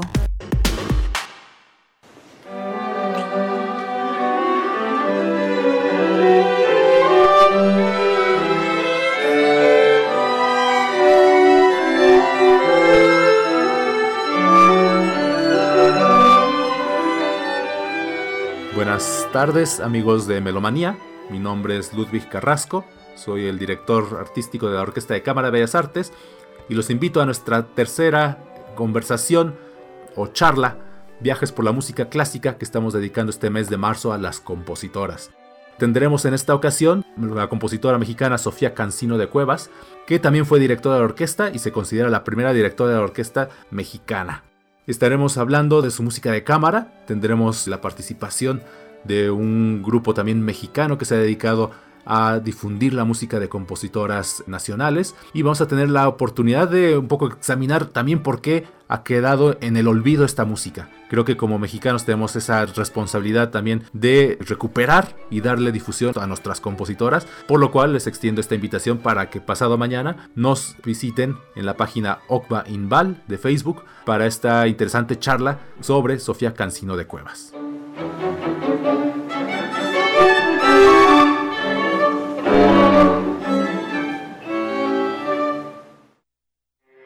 Porque tu opinión es importante, síguenos en nuestras redes sociales, en Facebook como Prisma RU y en Twitter como arroba PrismaRU. Son las 2 de la tarde con 17 minutos y ya está en la línea telefónica la licenciada Carmen López, responsable de promoción y relaciones públicas de la Dirección General de Divulgación de la Ciencia de la UNAM. Licenciada Carmen, buenas tardes, bienvenida. Hola, ¿cómo estás, Villanira? Pues muchas gracias por el espacio y qué gusto saludarte una vez más. Claro que sí, también a mí me da mucho gusto saludarla. Pues este martes, el día de hoy, 16 de marzo, de 16 de marzo, Universum lanza la campaña Juntos por Universum. Cuénteme, por favor, de este proyecto y de todas las actividades, los objetivos y demás para que podamos sumarnos. Claro que sí, con mucho gusto. Fíjate que, pues, ahora sí que hace un año exactamente que cerramos las puertas de nuestro museo, digo, por, por esta situación que, que estamos viviendo complicada y, y, bueno, afortunadamente hemos tenido este, la posibilidad de, seguir eh, llegando a todos nuestros públicos a través pues, de las plataformas digitales, de las redes sociales, de y, y seguir compartiendo todo el conocimiento científico este, a través de ello, ¿no? Sin embargo, bueno, este, realmente ahorita lo que nos, nos está eh, pues, ahora sí que importando y, y que no hemos sido eh, de alguna manera exentos es de la parte de la situación económica, ¿no? Como en muchos otros lados. Aunque la UNAM, evidentemente, somos el Museo de Ciencias de la UNAM, nos apoya en todo, pero queremos tener un museo para cuando abramos las puertas, un museo que podamos ofrecer que sea seguro, que sea que sea interactivo a pesar de que no se pueda tocar y para ello pues evidentemente necesitamos este crear pues estos sensores de movimiento no estos estos sensores infrarrojos que que pues tenemos más de 800 equipos en el museo y bueno y siempre hemos dicho nuestro museo es interactivo y sí así queremos que siga siendo pero pues tenemos que prepararnos para cuando podamos abrir las puertas nuevamente. Y, y evidentemente pues para seguir apostándole a, a, compartir esta ciencia de una manera eh, cercana, atractiva, divertida a través de proyectos de comunicación pública de la ciencia.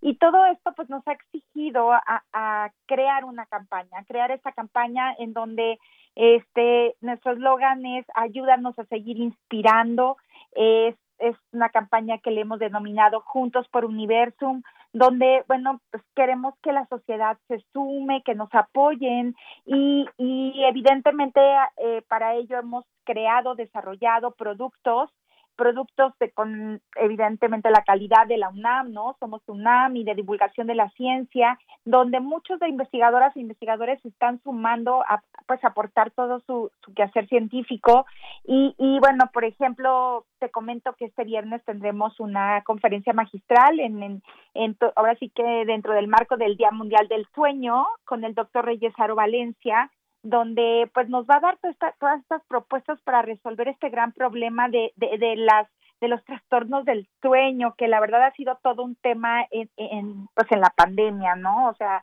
eh, creo que todos hemos estado inmersos en esta situación. Entonces él él nos va nos va a poder compartir estos tips este este este decálogo que él tiene que que nos puede ayudar a poder este pues combatir esta parte no y y bueno, tenemos otros tres productos ahorita. El siguiente sería una obra de teatro. Tú sabes que siempre hemos ofrecido nuestro teatro científico.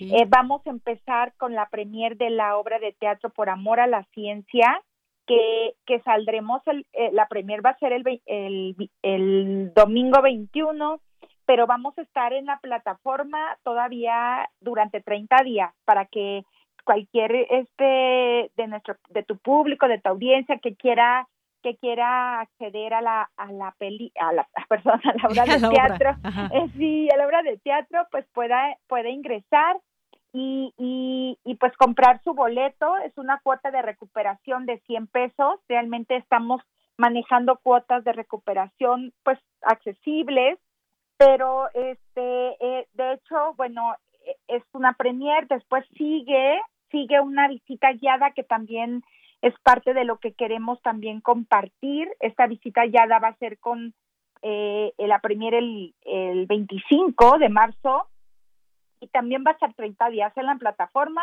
y va a ser con eh, el, nuestro astrofísico y súper reconocido Miguel Alcubierre. No, él nos va, nos va a dar un recorrido, el de la sala del universo. De hecho, la visita se llama Misterios del Universo.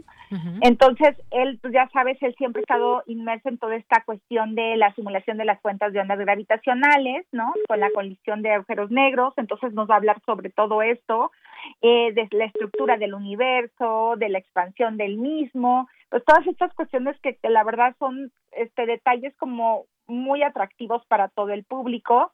Y, y finalmente lo que ahorita tenemos es el, el, un curso taller que se llama neuromarketing y edumarketing, un poco derivado de, de esta situación que también vivimos y que los profesores están viviendo en las aulas, ¿no? O sea, lo que lo que buscamos es darles las herramientas para que a través de esa eh, de, de, la persuasión de, de las habilidades pedagógicas pero sobre todo de compartir el conocimiento de una manera diferente transformando el conocimiento en las aulas virtuales porque digo no sé si a ti te ha pasado pero yo que he tenido de pronto contacto con niños hace poquito una niña me decía uh -huh, uh -huh. de qué manera van a entender nuestros profesores que así no estamos aprendiendo nada. O sea, de pronto sí necesitamos como ese esas herramientas para poder este compartir el conocimiento.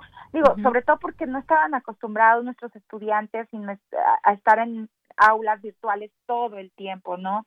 Entonces, bueno, tenemos por lo pronto estos cuatro productos ya en la plataforma que, que, que, que bueno, toda la información está en nuestra página de Universum, que es www.universum.unam.mx, pero este eh, realmente ahora todo también algo que, que, que tenemos diferentes, que ya tenemos una plataforma a través de la cual puedan este, sumarse a esta campaña, eh, que es una, eh, se llama boletos.universum.unam.mx. Entonces, ahí directamente pueden elegir el, el, pues ahora sí que la experiencia que quieran vivir y pues y nos apoyan sumándose a esta campaña que la verdad se los vamos a agradecer muchísimo. Queremos seguir compartiendo la ciencia y sobre todo queremos estar preparados para cuando abramos y poderles ofrecer a todos nuestros públicos un pues un museo incluso renovado de Yanira, porque uh -huh.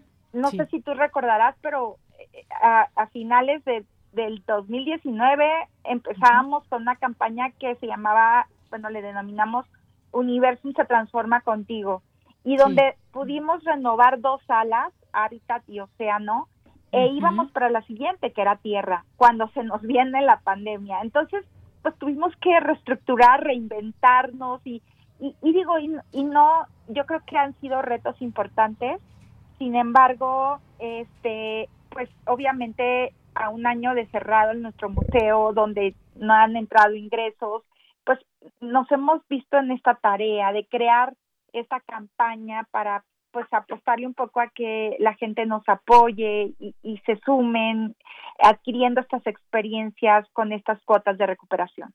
Bien, pues me parece que es una importante campaña. Gracias por compartirla también aquí en Prisma RU, licenciada Carmen. Y sí, efectivamente, Gracias. pues Universum es de esos museos que no visitas solamente una o dos veces y ya no vuelves, sino que estás eh, visitándolo eh, periódicamente por justamente todo lo nuevo que te va ofreciendo, no solamente uh -huh. esta, estas eh, remodelaciones, sino también temáticas que se van abriendo y uh -huh. me parece que eso es una parte muy importante para la gente que gusta de visitar el museo y yo creo que ahora pues no tendrían inconveniente en poder apoyar esta, esta campaña. Así que métanse a la página de Universum, como bien nos dice eh, la licenciada Carmen, para que pues puedan conocer todo lo que está pasando, también todos los esfuerzos que se siguen haciendo aún y durante claro. la pandemia allá en Universum. Reconocemos ese trabajo y ojalá que pues pronto podamos volver a estar dentro de Universum y sus lugares también eh, fuera, porque es un lugar maravilloso poder visitar eh, toda esta zona de, de Universum. Así es, Deyanira. Sí, bueno, y nada más digo, este, comentarte un poquito que, sí. que aparte de estos productos que, que, te estoy comentando, compartiendo, uh -huh. y bueno, quisiera que tu audiencia también este, conozca que vamos a tener por ejemplo, también talleres en vivo, o sea, porque digo, si bien hay muchísimos talleres en YouTube, ¿no? En, las plataformas, eh, eh, aquí vamos a tener en vivo para que la interacción se pueda fortalecer, ¿no? Que eso es muy importante. Y vamos a tener también estas masterclass que, que, que la verdad es que se han sumado en principio este investigadores muy digo que todos conocemos en la en la comunidad UNAM y fuera reconocidísimos pero empezamos en abril con la doctora Julieta Fierro que como bien sabes pues ella está inmersa pues en entrevistas, en charlas, en conferencias, en, todas partes la vemos. Afortunadamente es, es, es, un, es, un gusto escucharla, pero la vamos a conocer desde el punto de vista de una masterclass, o sea, una tener una clase con ella que nos hable de todo, de todo, digo, todo este quehacer científico que ha, que ha ella estas a lo largo de los años este pues ahora sí que tiene un acervo de conocimientos pero aparte una forma de comunicar la ciencia muy divertida muy amena muy cercana. Nos consta a todos Sí, vamos a seguir renovándonos, o sea, nuestros, nuestros, este, así que pues, pues como tú dices, para que estén pendientes de, de la página, de nuestras redes sociales. Y, y bueno, muchísimas gracias por todo el espacio, y, y, pues ahora sí que a sumarnos a Juntos por Universum, eh, los, pues ahora sí que les pedimos apoyo. Claro que sí, Juntos por Universum, muchas gracias por platicarnos de esta campaña y pues eh, seamos parte de ella y esperando que pronto nos volvamos a ver. Licenciada Carmen, muchas gracias y hasta luego. Hasta luego, Deyanira, cuídate, un abrazo. Igualmente un abrazo. Licenciada Carmen López, responsable de promoción y relaciones públicas de la Dirección General de Divulgación de la Ciencia de la UNAM. Prisma RU. Relatamos al mundo. Queremos escuchar tu voz. Nuestro teléfono en cabina es 55 36 43 39. 2 con 29 minutos. 2 con 29 minutos y me da mucho gusto saludarte, Pablo Castro Marín. ¿Cómo estás? Buenas tardes. buenas tardes. Ahí te escucho. A ver, Pablo, ¿me escuchas bien? Sí, ¿tú me escuchas, ah, Perfecto, ya te escucho. ¿Cómo estás, Pablo? Muy bien, Deyanira, muchas gracias por la invitación. Como siempre, es un gusto estar aquí en Prisma. Pues sí, ya como parte de esta sección de poetas errantes los días martes a esta hora, pues cuéntanos hoy qué nos tienes. Claro, Deyanira, hoy eh, los poetas traemos un tema difícil de tratar que es el cambio. Muchas veces nos han dicho que los cambios son buenos, ¿no? Los escuchamos en todos lados, pero muy poco nos ponemos a pensar en lo difícil que es cambiar y lo que eso implica. Claro que siempre existe que hay un cambio, hay obstáculos y sacrificios y, y para nosotros y para nuestra familia también puede ser complicado, pero este guion queremos enfatizar que el, el primer paso para que exista un cambio es entender que, que eso pasa y, y enfrentarlo, ¿no? No pensar que los cambios son para mal, sino pensar que hay nuevas oportunidades y una renovación de muchas cosas. Muy bien, bueno, pues sí, un, un, buen tema que nos hace reflexionar y estos cambios, sobre todo, pues en estos últimos meses, meses que han sido cambios muy estrepitosos de pronto, Pablo. Pues, ¿cómo se llama el trabajo de hoy? Y preséntalo para que lo escuchemos, por favor. Claro, el trabajo de hoy se llama El ciclo de la vida. Bien, adelante. poeta soy, errando voy, buscando el sonido que dejó tu voz, mi corazón,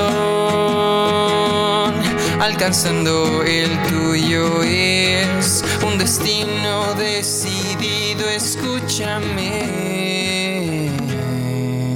Poetas errantes. ¿Y qué hay de ti, camarada de ruta? ¿Te dejas fluir en el río de la vida? ¿O interrumpes la canción a cada rato? Mamá, ya nos están esperando en casa de mi abuelita. Ahí voy. No seas tan desesperado. Pero mamá. Recuerda que las cosas precipitadas no salen bien ni con amor. Pero ya quiero jugar con mis primos y ver a mi abuelita. Pero eso lo haces cada fin de semana. Sí, pero eso no le quita lo divertido. Ya está. ¿Qué? Ya estoy lista. Ahora sí, vámonos. Sí. Ahora ya nadie se reúne desde que mis abuelos murieron. Aunque a veces nos acordamos de la familia. Bueno. Hola prima, ¿cómo estás? Bien, primo, muchas gracias. Oye, ahorita ando ocupada, luego te llamo. Cualquier cosa aquí andamos. Pero... Aunque no sé si a eso se le puede llamar acordarse de la familia. Cómo cambia la vida. Y los lugares que pasamos ahora tienen otro significado. Ay, amor, ¿por qué te gusta tanto este árbol? no sé. Solo creo que es igual de bonito que tú. Entonces prometamos que este va a ser nuestro árbol, el más lindo e importante en todo el mundo. Lo prometo con el corazón. Siempre será un lugar especial. Ese árbol siempre será especial. Pero lo que antes era felicidad, ahora es un recordatorio que la vida duele y que ya no estoy con ella. ¿Por qué las cosas tienen que cambiar? ¿El universo me odia o algo así? Estas son cosas de adultos, no lo entenderías. Cuando crezcas, vas a entender. No, lo entenderías. Antes pensaba que cuando fuera adulto entendería la vida. Y ya no sé cuándo voy a entenderlo. La familia cambia, los lugares cambian y las personas me gustaría que cambiaran, pero ellas dejan de existir. Yo creo que por eso nos importa menos la vida, porque cada que pasa el tiempo, hay menos personas que nos importan. Entre las orillas del dolor y del placer, fluye el río de la vida. Solo cuando la mente se niega a fluir con la vida y se estanca en las orillas, se convierte en un problema. Esas palabras siempre me las decía mi abuela. Ah, pero cómo es difícil entenderlo. Creo que también parte de crecer es entender que el mundo cambia. Y si solo pensamos en lo que ya fue, no permitimos ver lo que falta. Como decía un amigo que ahora está en el cielo. No llores por haber perdido el sol, porque las lágrimas no te dejarán ver las estrellas. Y claro que no es fácil. Un cambio nunca es fácil, pero son necesarios. Puede ser que no lo entendamos, pero algún día lo entenderemos. A todas las personas que hoy estén pasando por un cambio en su vida, los abrazamos. No importa si tu cambio es chiquito o muy grande, sabemos que es difícil para ti. Pero recuerda que siempre estará la poesía y el cariño de las personas para ayudarte. No interrumpas la canción de la vida. Baila con la música del corazón. Esta es una producción de Poetas Errantes, unidos con la poesía y el corazón. Algo en ti me es muy familiar. Hay algo en este encuentro que no quiero olvidar. Poeta soy. Pablo, pues muchas gracias por este trabajo. Me gustó mucho esa parte donde hablan de que, bueno, ya de adultos las cosas se solucionarán de mejor manera, pues quién sabe, no estoy tan segura. Pero pues muchas gracias por ese trabajo que nos brindan cada martes. Gracias a ti, Deyanira. Y como dice el, el guion, abrazamos a todas las personas que están sufriendo cambios, que luego no entendemos por qué pasan las cosas, pero estamos aquí todos reunidos en, en esto llamado la vida, que no sabemos lo que va a pasar y que mientras más apoyados estemos, mejor.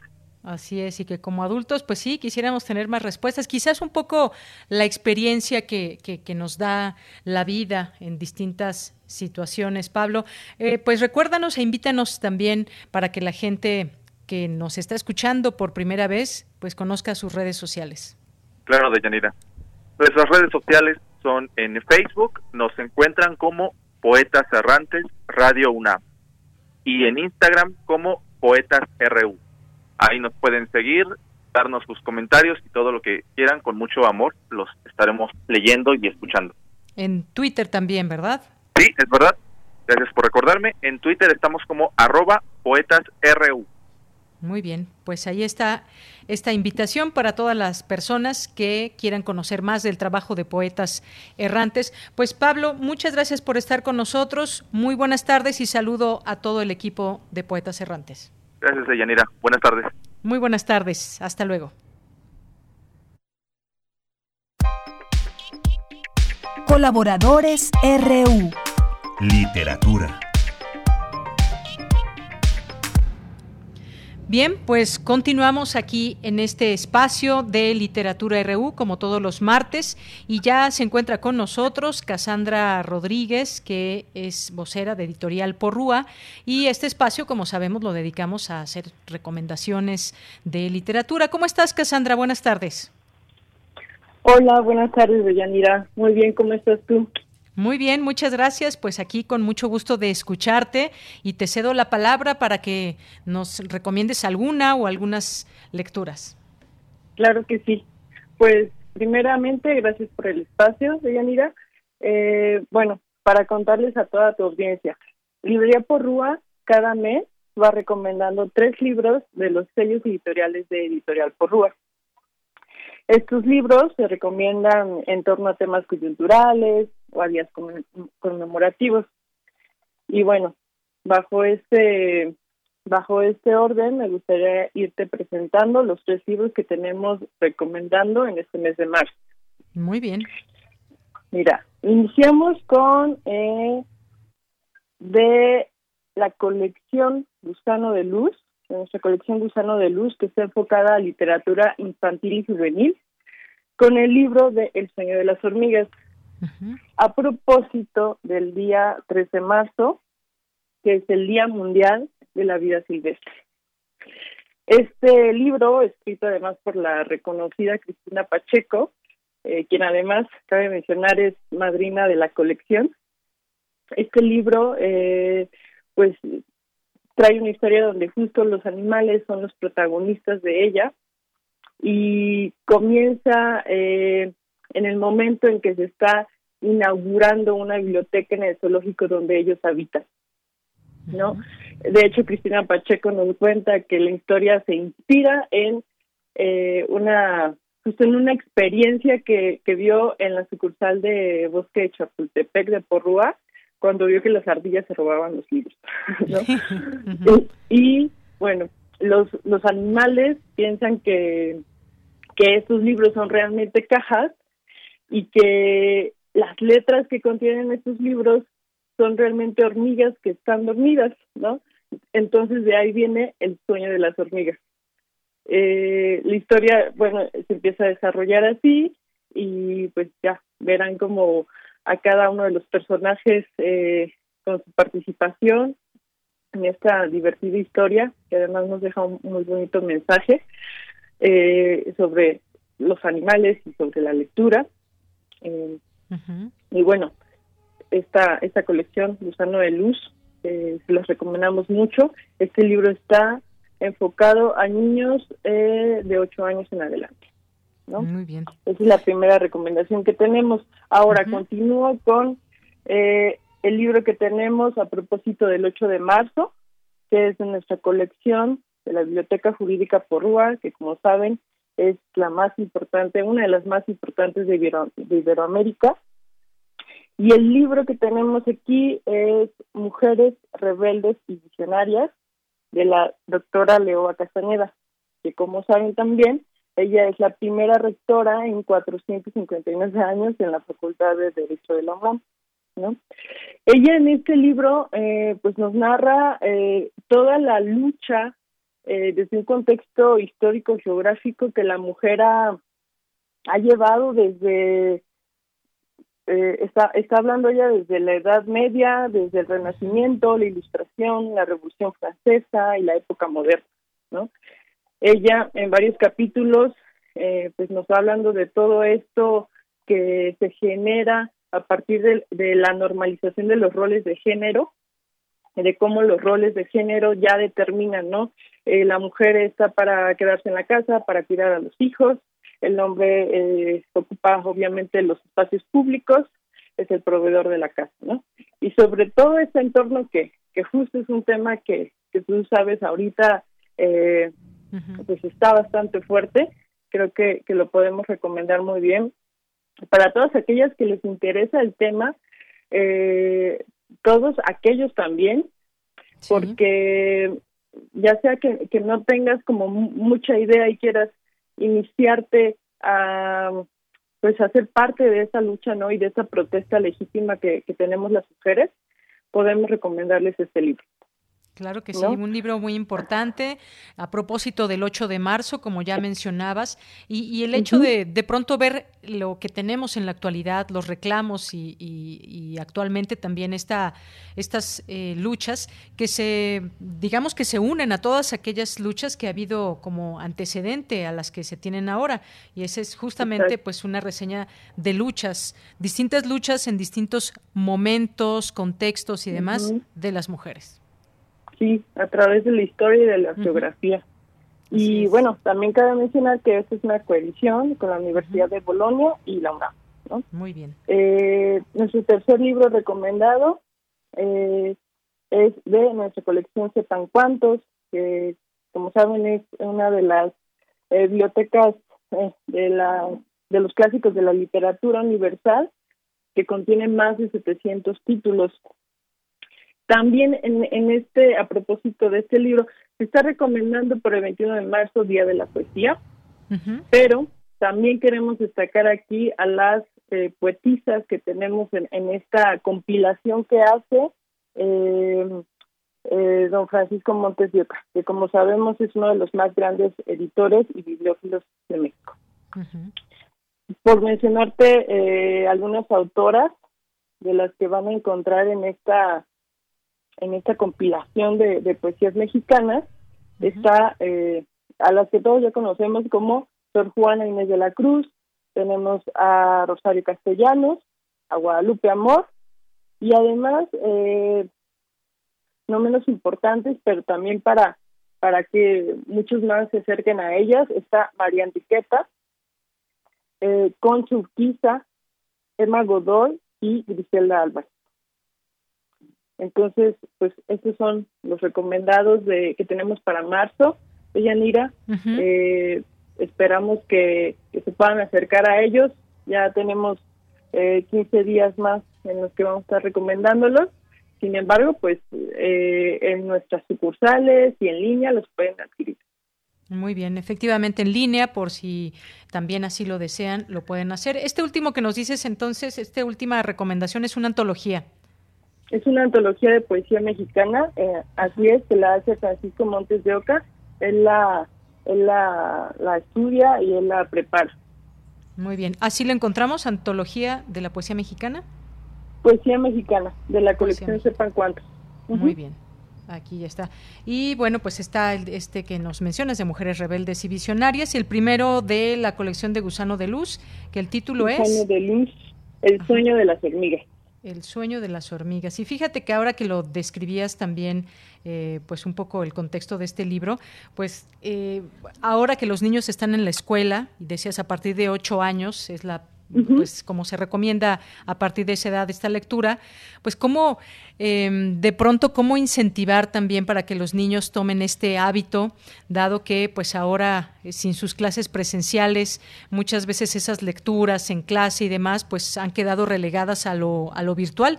Retomarlas en casa pues sería algo muy positivo, acercarles estos eh, estos libros y estas posibilidades me parece que es necesario. Yo sé que hay muchas cosas que encuentran eh, también muy divertidas en, en, Internet, pero es siempre necesario acercarles los libros a los niños.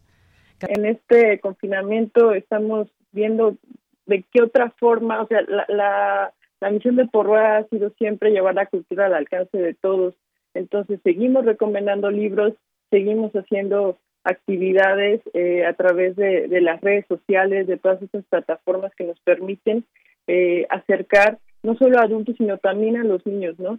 Llevarles las narraciones, llevarles los talleres y irlos acercando un poco, ¿no? Un poco a los primeros lectores y a los que ya son, son grandes lectores, ¿no?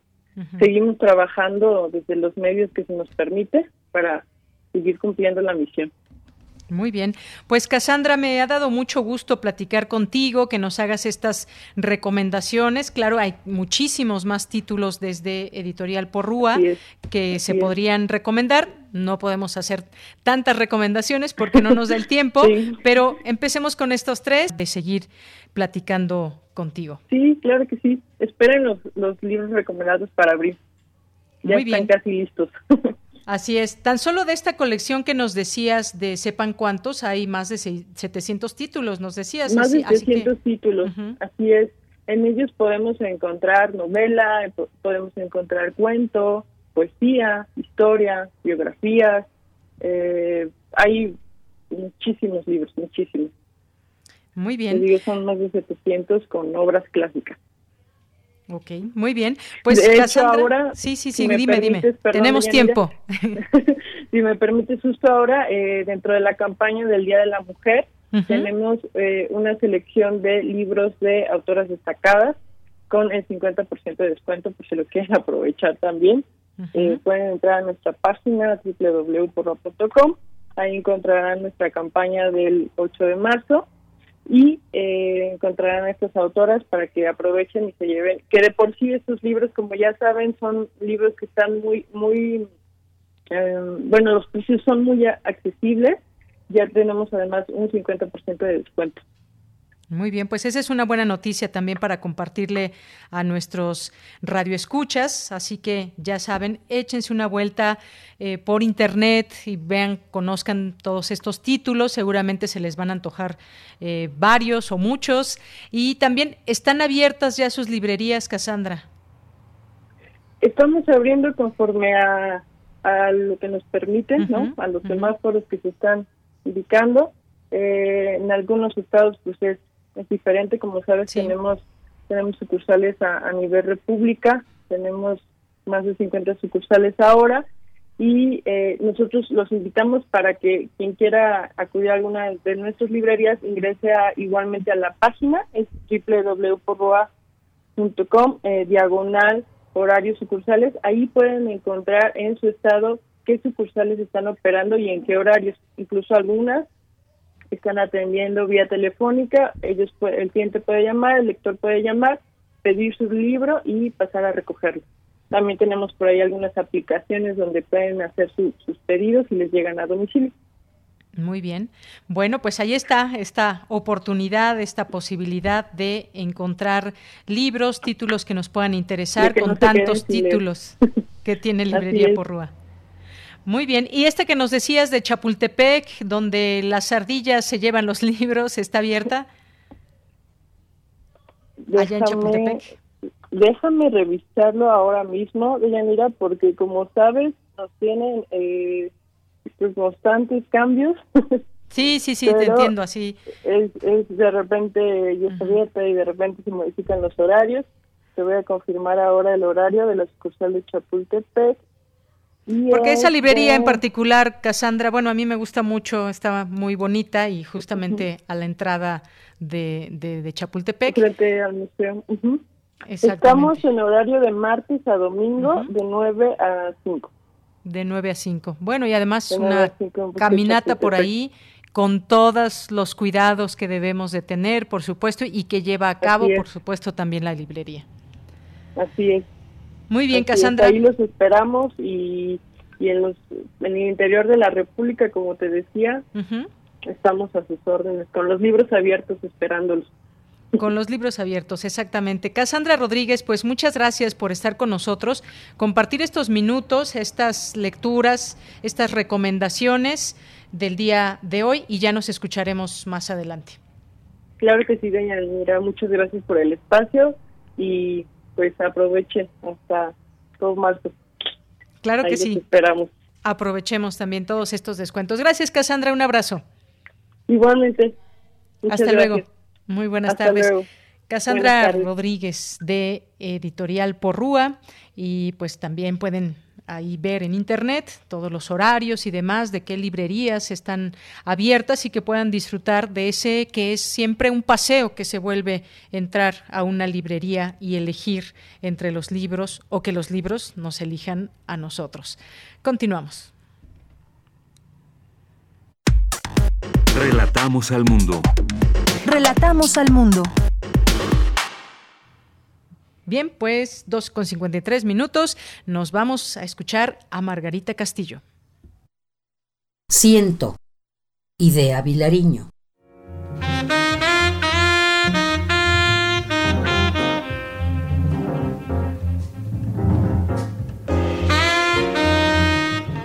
Lo que siento por ti es tan difícil. No es de rosas abriéndose en el aire, es de rosas abriéndose en el agua. Lo que siento por ti esto que rueda o se quiebra con tantos gestos tuyos o con tus palabras despedazadas y que luego incorporas en un gesto y me invaden las horas amarillas y me deja una dulce sed doblada.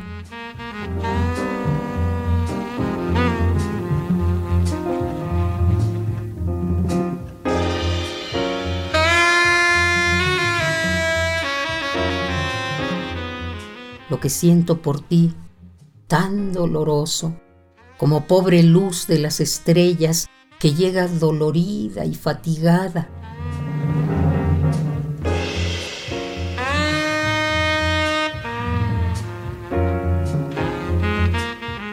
Lo que siento por ti es tan difícil.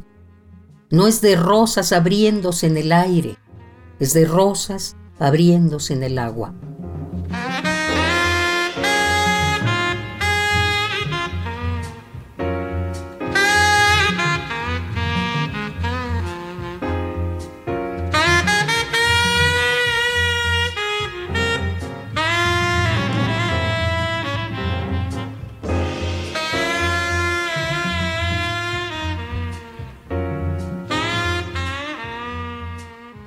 Siento por ti, tan doloroso, como pobre luz de las estrellas que llega dolorida y fatigada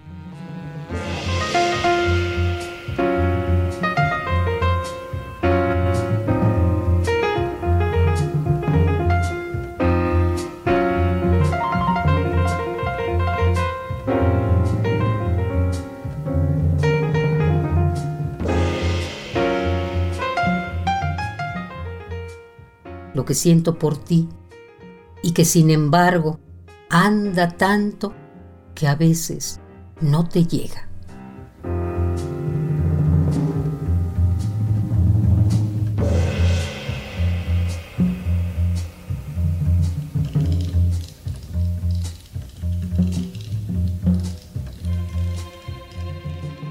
Siento, idea Vilariño.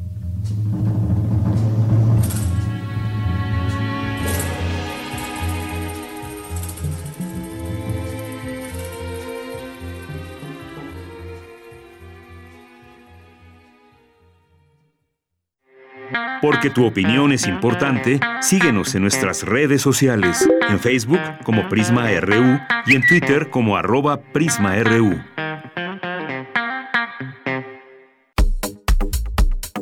Nacional RU.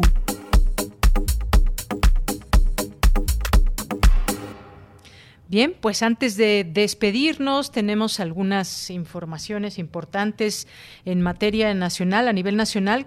Ya van 27 suspensiones ordenadas por jueces contra la reforma energética del presidente Andrés Manuel López Obrador, algo que comentábamos hoy al inicio de este informativo, nuestra primera hora que platicamos con el doctor Pedro Salazar Ugarte, y pues se van dando a conocer estas informaciones también en torno a esta ley de eh, que mandó el el presidente López Obrador, aprobada en las dos cámaras y ya se acumulan 11 demandas de amparo, suman ya 27 las otorgadas por jueces contra la reforma energética que se había publicado, o se publicó más bien el 9 de marzo, y pues esto es importante comentarlo y darle seguimiento a todo esto. El tiempo que le preguntábamos al doctor Pedro Salazar, pues no, no, se sabe, puede variar mucho el tiempo, no se puede saber exactamente. En dos días las partes serán citadas para seguir conociendo de este tema.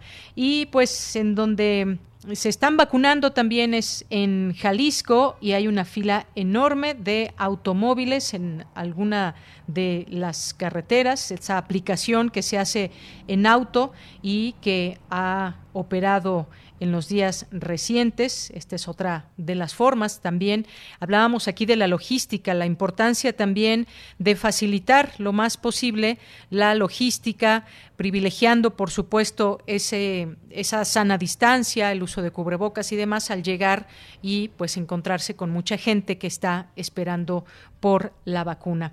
Bien, pues también importante será seguir hablando al análisis también sobre el regreso a las aulas. Eh, por lo pronto en Campeche ya se puede hablar de un regreso a clases después de Semana Santa y pues de una manera paulatina y de una forma que no será obligatoria. A esto que se dijo por la mañana, al subrayar la importancia de volver a la normalidad en el ámbito educativo, lo comentó el presidente López Obrador por la mañana y ya veremos también cómo se van comunicando y dando a conocer las informaciones también con la Secretaría de Educación Pública y la SEP, que pues serán ellos quienes definirán en próximos días el calendario de regreso a clases de manera presencial. Otro de los temas que estaremos abundando aquí en este espacio de Prisma RU y pues estas secretarías, Salud y Educación Pública, sostendrán una reunión el próximo viernes 19 de marzo y de ahí podrían definir ya un calendario de apertura de los planteles escolares en aquellos estados en semáforo epidemiológico verde. Eso no hay que olvidarlo. No se puede regresar ni en naranja ni en amarillo al regreso a clases hasta donde sabemos al día de hoy. Seguiremos pendientes de este tema. Por lo pronto, muchas gracias por escucharnos. Ya son las 3 de la tarde y tenemos que despedirnos. Gracias a mis compañeros allá en cabina. Está Andrés, Andrés Ramírez en la producción, perdón, en los controles técnicos, en la producción Daniel Olivares, Denis Licena en la asistencia y aquí en el micrófono, a nombre de todo el equipo, se despide de Yanira Morán. Buenas tardes y buen provecho.